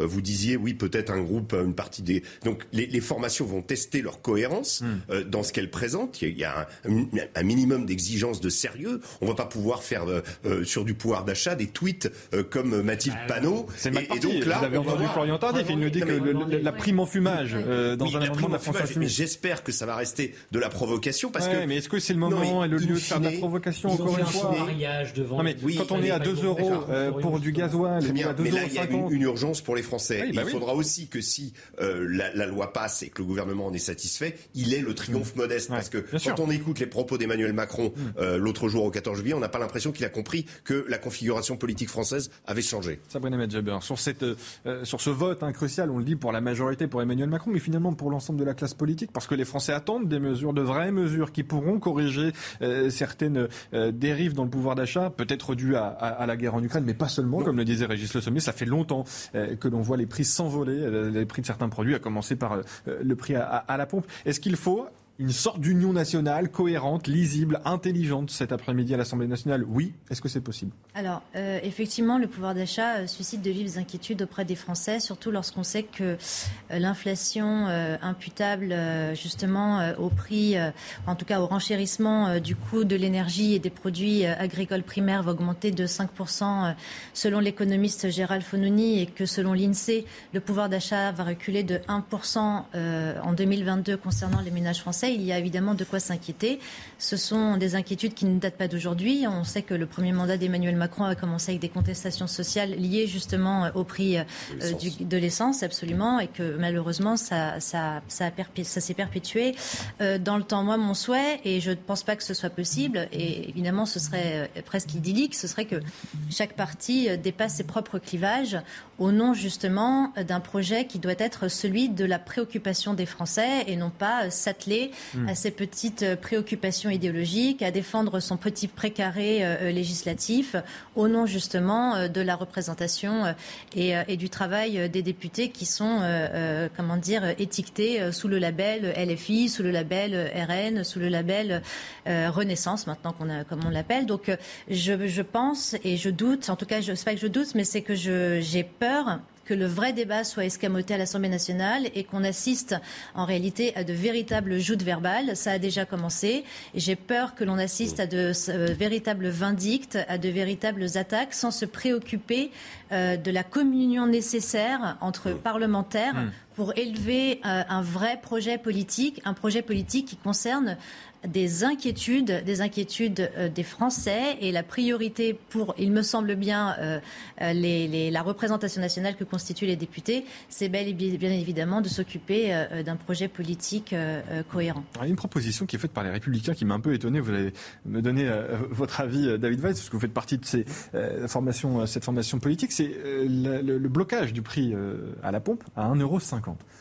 Ça engendrerait des milliards de déficits publics ça ne ressemble pas du tout à l'idée euh, que qu'on se fait du corpus idéologique des Républicains. Sauf qu'on a eu jusqu'à présent un président de la République et un gouvernement qui nous disait euh, quoi qu'il en coûte, quoi qu'il en coûte, on y va et on ouvre les Là, c'est du maxi quoi qu'il en coûte. Non mais 1,50€. Le, le problème. Moi, je serais ravi. Hein, le, problème, hein. voilà, le problème de ceux qui. Mais peut-être pas mes impôts derrière. Ceux qui, ceux qui utilisent l'essence. Effectivement, là, on est au mois de juillet, au mois d'août, c'est peut-être ceux qui partent sur la Côte d'Azur. Mais en temps normal, ce sont tous ceux et notamment la crise des gilets jaunes est partie de là, euh, sont ceux qui travaillent tous les jours hum. et qui ont besoin et qui n'ont pas envie d'avoir un petit chèque à la fin, à la fin du mois en, des impôts, en, en, justifiant d'avoir fait plus de 200 km, moins de 200 km, d'être un gros, un gros rouleur, un moins gros rouleur. Il faut une, une, lisibilité dans, dans, les annonces. Et qui paye? 1,50€. Une question Le gouvernement dit pas d'augmentation C'est l'État qui prend euh, moins de taxes. Parce que quand vous, quand vous, achetez un litre d'essence, vous avez 95 centimes de taxes. Hum. Donc, euh, est-ce qu'on ne peut pas se dire que l'État ben, rogne sur 20 centimes de moins, c'est 25 milliards. Ben oui. Donc, à bout d'un moment, l'État n'aura plus de sous dans les caisses. Donc les Français vont devoir mettre la main à la poche. Il y aura un manque à gagner. Donc c'est pas une question. mais c'est pour ça que c'est compliqué de mettre tout le monde d'accord sur le pouvoir d'achat. Ah, mais on est tous d'accord pour payer moins cher. Et cette question, elle, est, elle, est, elle, est, ancienne. Elle a 15 ans. Le premier texte qu'a fait voter Nicolas Sarkozy, c'était la loi par travail, emploi, pouvoir d'achat. Donc on voit bien que, mais on a des approches différentes. À l'époque, Nicolas Sarkozy disait, il faut que le travail paye. Et donc il y avait une défiscalisation des heures supplémentaires et il y avait euh, finalement des, des, une, on reniait sur les marges de l'État et sur la, sur la fiscalité. Aujourd'hui, on a un, un, un vrai problème qui est prégnant depuis 5 ans et auquel on n'a pas répondu. Alors il y a eu des petites réponses de 15 centimes, hmm. comme quoi finalement euh, le gouvernement... avec l'aide des entreprises, avec l'aide euh, des grands groupes euh, pétroliers, comme Total par exemple pour les citer, qui font eux aussi un geste envers les Français, sans doute pas suffisant. Eh bien soyons mais plus coercitifs avec ces groupes-là et que la charge soit partagée entre l'État et ces groupes-là, mais que à la pompe, on ne paye qu'un euro cinquante pour ceux qui en ont besoin. Hmm. Enfin, je, je, pense que ceux qui utilisent leur voiture ne le, font pas pour leur bon plaisir. C'est réalisable. Ben, vous avez plein d'infirmières libérales, vous avez bien plein de gens qui utilisent la voiture parce qu'il n'y a pas de transport en commun. Je pense que si on n'y arrive pas, alors je ne sais pas si la proposition de la euh, des Républicains est la meilleure, mais en tout cas, il est, il est évident qu'il y a une situation d'urgence. Il y a une grosse partie, vous évoquiez les gilets jaunes tout à l'heure. Euh, pourquoi c'est pourquoi ce, ce, cette, cette, révolte Pourquoi euh, qui, qui, a, qui, a, vraiment secoué la, la, France profondément On en a on en a gardé que euh, l'image des destructions des Champs Élysées au moment où le, le mouvement a été parasité euh, par l'extrême gauche. Il hein, faut, appeler les choses par leur nom. Mais il y a eu tout ce mouvement des gilets jaunes, des ronds-points, qui étaient en fait des anciennes personnes de la classe moyenne qui avaient glissé dans la pauvreté littéralement. Et ces gens-là, on on ne s'est pas aperçu de cette paupérisation des, Français, des 10 millions de Français qui vivent sous le seuil de pauvreté. Et je pense qu'aujourd'hui, euh, le risque euh, avec ce qui va se passer et, pour l'anticiper justement serait, euh, pour minimiser ce risque, serait justement de, de, de, faire, de faire vraiment un effort. Alors, vous parliez des, groupes pétroliers. Euh, en France, aujourd'hui, on est, euh, on, est quand même l'un des pays où le, les plus riches ont gagné le plus dans le monde, plus qu'aux États-Unis et plus qu'en Russie. Pour parler des oligarques et des milliardaires, il y a, quand même donc un, il y, a quand même un rééquilibrage peut-être à trouver et, une, partie de l'expression l'explication de, de, de, comment du vote pendant les dernières législatives est totalement liée à ça. Donc je pense que là, il y a vraiment une prise de conscience à, à, avoir et peut-être parfois. On demande aux groupes pétroliers de, de, faire la rénovation énergétique, thermique de nos appartements, de nos maisons, de nos, de nos résidences. Bah, Demandons-leur de faire un effort ponctuel sur, sur, le, sur le prix de l'essence à 1,50€ et un effort conjointement partagé avec l'État. Euh, enfin, euh, vous savez que les gros pollueurs, c'est eux qui vous financent votre chaudière à 1€ et votre isolation thermique à 1€ par euh, des différents mécanismes un peu usine à gaz, mais enfin, c'est eux qui le font. Vous allez pouvoir adhérer à la NUPES non, non, non. mais, il ne faut pas les négliger, ces arguments. de ce qu'il faudrait à l'Assemblée nationale. Parce que quand je vous entends, on entend des propositions qui ont été martelées par la France Insoumise ou le Parti Socialiste ou Europe Écologie Les Verts. Quand vous parlez justement de ces grands groupes les plus pollueurs, le concept de pollueur-payeur, euh, ce blocage des prix, c'est Jean-Luc Mélenchon qui propose ça. Ah, et on entend les Républicains aujourd'hui. rien à voir avec eux, mais, on peut, sur le pouvoir d'achat. On peut peut-être avoir des idées qui se rejoignent, effectivement. En tout cas, en la matière, je pense qu'il faut euh, une, politique lisible. Alors, 1,50€, c'est peut-être trop bas, mais au moins le bloquer les prix à, l'essence à 1,80€, parce que, encore une fois, ce sont les classes moyennes. Les, ce sont ceux qui utilisent leur voiture pour aller bosser tous les matins et pour gagner 1600, 1700, 1800 euros. C'est pas pour gagner 10 000 euros à la fin du mois. Avec des enfants à nourrir. Sabrina Medjubert. Oui. mais vous étiez en train de prendre la parole, donc je la donne. non, mais je, rejoignais tout à fait, enfin, je, souscris tout à fait à, son propos, parce qu'effectivement, euh, ça n'est pas la France euh, des métropoles qui est touchée, c'est la France périphérique de Stéphane Guillouis et de, Jérôme Fourquet, qui évidemment euh, ont des revenus parfois, enfin des revenus communs même en couple, hein, j'entends, parfois légers, avec des enfants à nourrir, et c'est cette France-là qui a une, la nécessité d'avoir une voiture pour se déplacer, se rendre au travail, faire des courses, et qui évidemment a besoin de faire le plein d'essence. Et quand on voit le prix du, du coût de gasoil ou de SP95 ou SP98, ne serait-ce qu'à Paris, déjà, euh, on, prend peur. Alors on imagine que dans les, territoires un peu plus éloignés où la voiture est nécessaire, voire obligatoire, c'est effectivement beaucoup plus difficile pour ces familles. C'est un vote euh, crucial pour le gouvernement, pour le président de la République, Régis Le Sommier. Vous parliez des Gilets jaunes. Si la classe politique dans son ensemble, si la majorité relative d'Emmanuel Macron n'arrive pas à l'emporter sur ce texte, c'est le retour des Gilets jaunes ou des mouvements sociaux dès la rentrée? C'est un risque. Et, ça, c'est le risque comment, de, de, de l'explosion sociale euh, d'une rentrée euh, comment cataclysmique, mais le risque aussi, c'est le risque législatif au niveau euh, du gouvernement. C'est-à-dire s'il n'arrive pas sur une question comme ça à mettre tout le monde d'accord à peu près, à faire que ce que chacun fasse mm. un peu des concessions, soit par rapport à ses doctrines, ses convictions d'origine, soit par rapport à, euh, finalement une posture qui, a, que les uns et les autres ont pu afficher, je pense que ce serait bénéfique pour tout le monde que l'ensemble des formations pour, chacune. mais on a du mal à l'imaginer. Oui, mais on a du mal à l'imaginer. On est autour de cette table à dire ça serait génial. Oui, mais moi ce que je vais rajouter par rapport à ça, je dis si on n'y arrive pas là, on n'y arrivera jamais. Et donc c'est quoi prochaine étape dissolution? Bah écoutez, dans ce cas-là, euh, il l'a dit, Emmanuel Macron l'a dit dans son discours qu'il était prêt à, un moment euh, euh, revenir devant les Français. En tout cas, il a esquissé peut-être ce scénario. Il a dit à ses députés soyez prêts, soyez en campagne permanente et soyez sur le terrain. Voilà, Grosso modo, en cas de dissolution, soyez prêts. Donc il y aura un besoin de clarification parce que comment voulez-vous si, si on ne s'entend pas sur la question du pouvoir d'achat qu'on puisse s'entendre sur la réforme des retraites.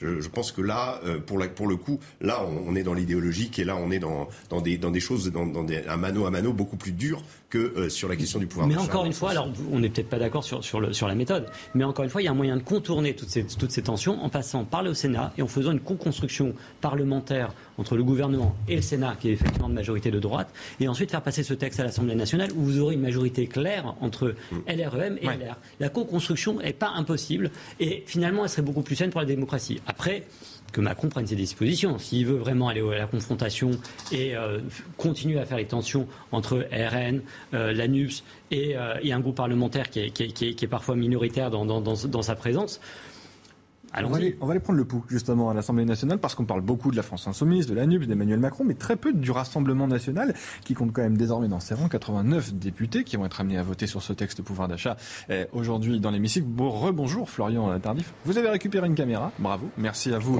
eh, d'être avec nous Florian. Et vous êtes avec Émeric Salmon, euh, député euh, Rassemblement euh, national. Vous allez lui poser la question sur les intentions du RN, du groupe de Marine Le Pen. Que vont-ils faire? La pouvoir d'achat, c'est la principale préoccupation des électeurs de Marine Le Pen. Allez-y, c'est à vous, Florian. Tout à fait, je voulais poser euh, la, question euh, tout de suite à, à Émeric Salmon. Vous êtes député euh, du Rassemblement national de, Haute-Saône. Quelles concessions pourriez-vous faire puisque vous avez été élu sur sur cette thématique du, pouvoir d'achat en tant que que député. Quelles concessions Est-ce que vous pourriez faire des, concessions avec le gouvernement, avec les députés par exemple de, la Nupes, puisque certaines de vos propositions vont dans le même sens? Des concessions, c'est pas le terme que j'utiliserais. On va essayer de travailler efficacement. on peut être d'accord sur certains sujets, notamment par exemple sur la redevance télévisuelle, sur lequel nous sommes d'accord avec le gouvernement. C'était une proposition de Marine Le Pen, donc euh, bien évidemment, euh, nous voterons euh, cette suppression de la redevance télévisuelle. Nous sommes, nous, très attachés à la réduction des taxes, notamment la TVA sur tous les produits énergétiques et également sur le panier de 100 produits de première nécessité, à l'inverse du gouvernement qui, lui, est toujours dans l'optique de donner des chèques.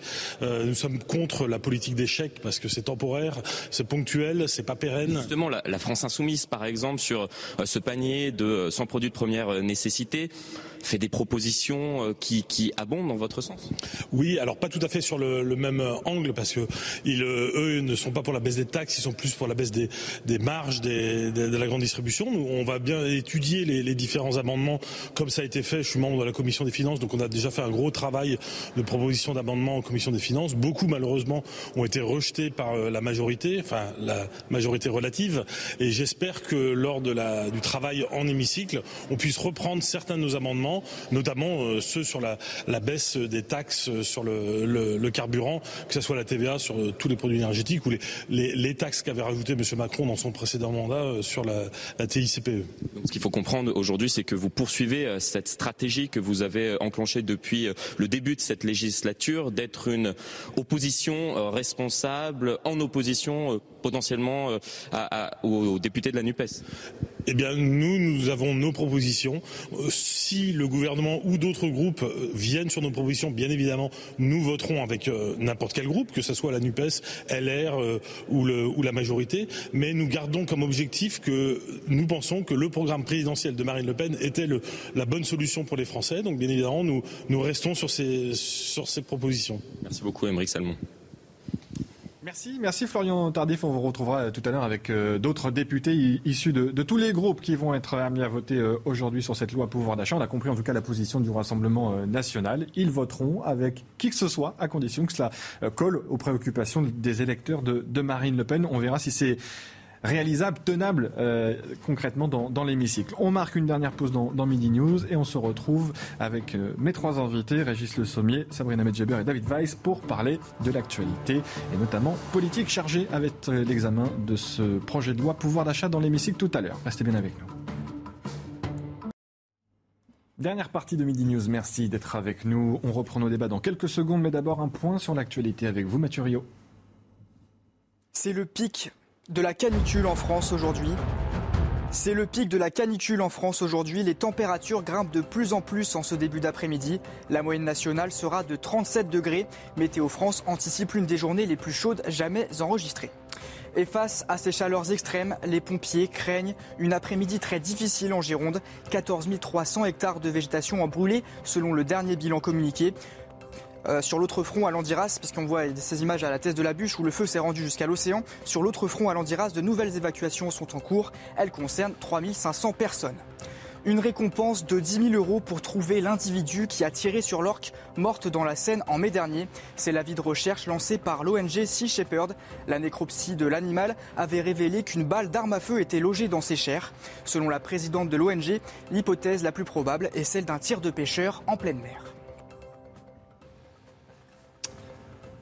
Merci Mathieu Rio et à tout à l'heure pour un nouveau point sur l'actualité. On accueille sur ce plateau le commandant euh, Frédéric Haro. Bonjour, merci d'être avec nous, représentant de la société civile, pour parler bien évidemment de ce qui se passe en Gironde, ce feu, ces incendies euh, monstrueux, plus de 4000 hectares euh, brûlés. Le sous-préfet, interrogé ce matin par Clémence Barbier, uni aux équipes CNews sur place, disait que les feux étaient contenu. Alors ça ne veut pas dire qu'il n'y a plus euh, d'incendie, hein, c'est bien ça, vous, vous, confirmez mes propos. On a bien compris en tout cas ce que voulait dire le, le sous-préfet. C'est ça, c'est-à-dire que le feu euh, n'évolue plus en tout cas, euh, mais, euh, mais, une grosse partie reste encore à consumer, reste à traiter, de nombreuses lisières à traiter, donc le, le travail à faire est encore énorme. Il y a plus d'évolution au niveau surface. Mais le, travail à faire est encore énorme. Avec énormément de, travail pour vos collègues pompiers, bien évidemment. On va voir justement les dernières images que nous ont rapportées euh, nos envoyés euh, spéciaux sur place, Clémence Barbier et, Antoine euh, Durand. Ils se situent dans le département de la Gironde, à Teste-sur-Bûche, au cœur de ces incendies. Écoutez ce que nous dit Clémence Barbier. Nous sommes à l'arrière euh, du feu, à la teste euh, de bûche, et vous pouvez le voir sur les images d'Antoine Durand.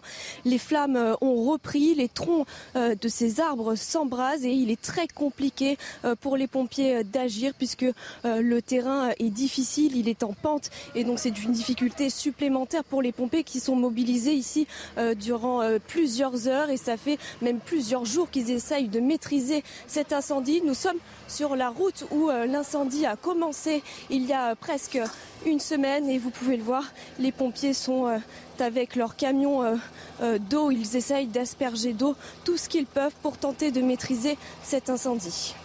Et je découvre d'ailleurs à l'instant un tweet du ministre de l'Intérieur, Gérald Darmanin, euh, qui euh, promet un pare-feu de 5 km de long et de 40 mètres de large, qui est en cours de réalisation afin de tenter de, stopper la progression de, l'incendie. Alors on voit les images, peut-être qu'on les aura tout à l'heure pour les montrer à, nos téléspectateurs. Je découvre ça sur, mon téléphone. Un, pare-feu, c'est quoi? On, on, creuse une sorte de lisière en fait pour empêcher le feu de progresser dans la végétation? Alors en fait, pour attaquer le feu, on a les techniques traditionnelles, évidemment. On attaque le feu avec de l'eau, que ce soit au sol, donc les pompiers tel qu'il est, tel qu'il est traité. Ce qu'on vient de voir d'ailleurs dans le reportage. Voir, exactement, appuyé par des, des, moyens aériens, machines ou hélicoptères qui peuvent larguer de l'eau euh, dans des endroits un peu moins accessibles. Le, le fait est qu'on peut aussi éviter le, anticiper la, propagation du feu, soit en faisant des barrières de retardant, mhm. une, substance qui va, qui va protéger la végétation quelque temps et, lui éviter de, en tout cas, casser son intensité euh, à son passage. Et puis également créer ce qu'on appelle la défense contre l'incendie, la DFCI, des, des sortes de de grandes routes euh, de plusieurs dizaines de mètres de large, avec des moyens lourds, avec des moyens euh, très très conséquents de, de gros œuvres pour euh, détruire la végétation. Alors c'est c'est un choix difficile. On mmh. va choisir de, de, détruire la végétation sur sur une bande donnée, mais c'est ça où la végétation est détruite par le feu à l'issue. Et donc en, en faisant ces grandes grandes barrières là, on, on va permettre au feu soit de s'arrêter finalement faute de combustible, soit de casser son intensité et de finalement d'avoir à traiter qu'un plus petit feu à l'issue et qui, va être gérable avec de l'eau. Et c'est ce qu'annonce Gérald Darmanin. C'est ces grandes routes de déforestation, euh, finalement, euh, pour protéger le reste euh, de la végétation qui n'a pas encore été pris par les flammes. Les, les voir des fois dans, les massifs du sud de la France, hein, des, grandes allées qui sont défrichées sur, plusieurs dizaines de mètres, soit en préparation, soit dans le cadre de sinistres comme celui-là, de manière optimisée pour, pour casser la propagation. Régis Le allez-y. Une question, quand, quand il y a ce genre de, pare-feu, contre-feu, en fait, qui est, qui est établi, est-ce qu'il y a néanmoins pas un risque toujours que, euh, de par justement le, vent, euh, un certain nombre de, de, comment, de projections puissent euh, démarrer le feu plus loin, comme ça peut arriver, je pense, ça arrive très fréquemment dans les canyons aux États-Unis, dans les grands feux en Californie par exemple, que le vent justement fasse propager le feu et qu'on puisse finalement rien y faire. Alors on a toujours ce risque-là. Vous avez pu voir sur les images ces derniers jours, effectivement, que lorsque le feu arrive, avant même qu'il soit sur le, sur le bord de la route sur lequel se trouvent vos caméras, euh, il y a déjà des départs de feu de l'autre côté. Donc effectivement, c'est la propagation soit par le, vent qui va propager des, matières incandescentes, voire les animaux euh, embrasés qui, qui eux-mêmes, en s'enfuyant, vont, vont répandre ce feu-là. Le fait est que, quand bien même il va traverser la route ou le pare-feu, mmh. derrière, il repartira presque à zéro ce feu. Et donc un feu qui part à zéro est moins intense et va être plus facile à traiter. Donc quand bien même le pare-feu ne l'arrête pas, il permet au moins de casser sa, dynamique. exactement, sa dynamique. On est dans une situation de contrôle du feu, de, maintien de la progression de ce feu, si on peut euh, parler ainsi aujourd'hui, ou cela peut toujours dégénérer euh, dans le cas qui nous intéresse aujourd'hui en Gironde? Alors, tel que c'est exposé là, effectivement, on annonce un, feu contenu. Maintenant, euh, le feu, il, euh, il va dépendre des conditions météo. on a vu que les conditions météo aujourd'hui étaient euh, catastrophiques, hein, avec le, la canicule, le vent, canicule et un vent qui, qui subsiste.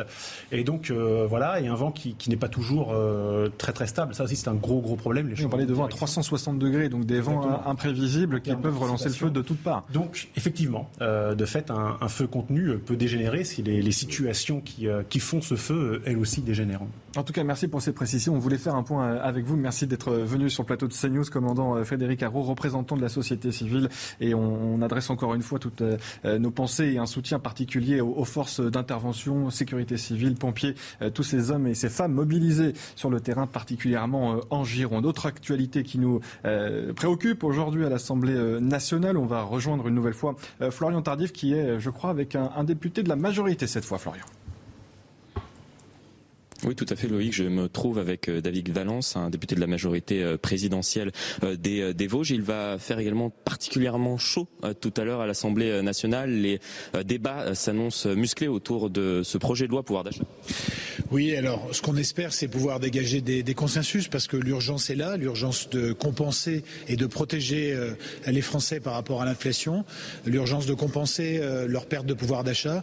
Donc il faut à la fois que les mesures que nous allons voter soient efficaces et qu'elle soit juste juste efficaces. Euh, est-ce qu'elles sont assez efficaces lorsque l'on voit que l'ensemble des revalorisations, euh, le SMIC, euh, revalorisation des prestations sociales sont en deçà de l'inflation tablée à 5,8% selon selon l'INSEE? Alors l'inflation en France aujourd'hui c'est la plus faible d'Europe et c'est la plus faible d'Europe précisément parce qu'il y a eu des mesures qui ont déjà été prises pour la compenser. En Allemagne 8% d'inflation et en Allemagne on n'a pas de loi de pouvoir d'achat qui est en train d'être préparée par le gouvernement. Donc il faut pouvoir protéger les plus faibles. Ça sera fait avec la revalorisation des retraites et des minima sociaux de façon anticipée. Ça sera fait aussi avec euh, la limitation des hausses de loyer à 3,5% si nous votons ce texte euh, dans quelques jours, dans quelques heures. Euh, et puis protéger aussi ceux qui travaillent parce que la valorisation du travail, c'est une des feuilles de route de ce gouvernement et de cette, majorité. Et cette protection, ben, elle se traduit par la possibilité pour les entreprises d'augmenter la prime Macron, d'aller jusqu'à même la tripler si elles ont un accord d'intéressement.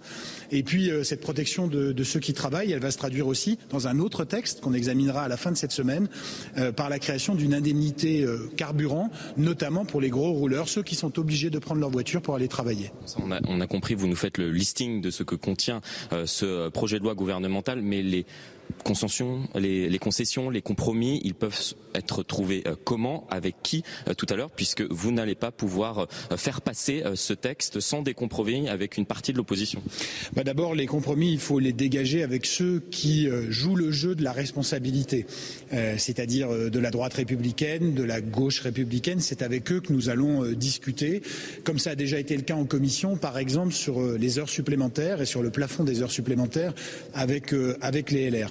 Donc oui, euh, ouvert bien sûr aux discussions, mais il faut être quand même dans une logique de responsabilité. Les mesures que nous proposons et qui valent déjà 20 milliards d'euros injectés au bénéfice du pouvoir d'achat des Français, il faut garder des marges de manœuvre pour d'autres textes et d'autres moments euh, dans cette législature. Je pense notamment au grand âge, je pense à la question des infrastructures. Et donc il ne s'agit pas, pour reprendre une expression qui a été utilisée euh, il y a quelques années, de cramer la caisse. Aujourd'hui, il s'agit de compenser un moment que nous vivons, un moment de crise qui se traduit par une réduction du pouvoir d'achat des Français, donc euh, d'y répondre, de protéger les Français comme nous l'avons fait pendant la crise sanitaire. Merci beaucoup David Valence. Merci Florian. On vous retrouve évidemment tout au long de la journée à l'Assemblée nationale avec euh, les différents euh, représentants de groupes politiques. Vont-ils s'entendre ou non sur cette loi pouvoir d'achat? Ça a l'air mal parti euh, entre nous quand on entend le député de la majorité. malheureusement, nos souhaits n'ont peut-être pas été entendus. On va accueillir Noémie Schulz du service police-justice sur ce plateau. Bonjour Noémie.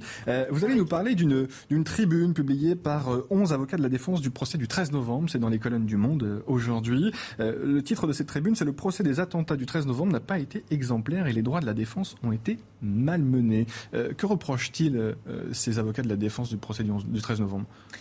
En fait, si on doit résumer un peu le, propos de, ces avocats, alors on, précise déjà qu'ils sont 11, euh, c'est pas la majorité, parce qu'il y a à peu près une trentaine d'avocats de la défense qui représentaient les 14 accusés euh, présents physiquement au procès pour les attentats du, du, 13 euh, novembre. Mais on trouve parmi ces 11 avocats signataires les deux conseils de Salah Abdeslam, Martin Vett et Olivia Ronen. On trouve aussi euh, un des avocats de Yassine Attar, Raphaël Kempf, ou encore les avocats de Hamza Atou. Alors, qu'est-ce qu'on peut lire dans cette tribune? Vous l'avez dit, hein, ça n'a pas été exemplaire. Les droits de la défense ont été malmenés.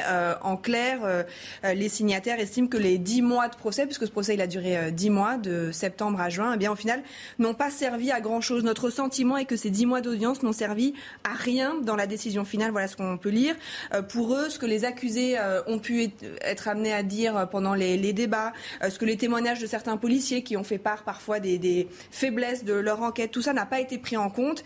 comprendre en fait que si le verdict avait été rendu au mois de septembre après une ou deux semaines d'audience, il n'aurait pas été très différent que le verdict qui a été rendu le 29 juin dernier. Les avocats aussi reprochent aux magistrats d'avoir fait une sorte de stratégie euh, avec le verdict, condamné à des peines suffisamment lourdes pour satisfaire en fait l'accusation, euh, le parquet antiterroriste, pour satisfaire aussi l'opinion publique, puisque c'est ce qu'on comprend, c'est que euh, ces avocats, ils pensent que le, poids de la société derrière était hmm. très lourd, qu'on avait besoin de, que c'était compliqué de faire vraiment du droit parce que les attentes de la société étaient trop importantes. Il parle d'un récit laudateur en fait, comme si on avait un narratif pour plaire à l'opinion publique, c'est ça ce qui se serait passé selon Comme si les faits avaient tellement choqué la France, bouleversé la France, que de toute façon les magistrats, euh, pour eux, l'exercice était compliqué. Ce que, rappellent, ce que, disent ces avocats, c'est qu'à un moment, un procès euh, d'assises, on est là pour examiner la responsabilité de chacun des accusés et pas pour faire le procès euh, du terrorisme en général, de l'idéologie en général.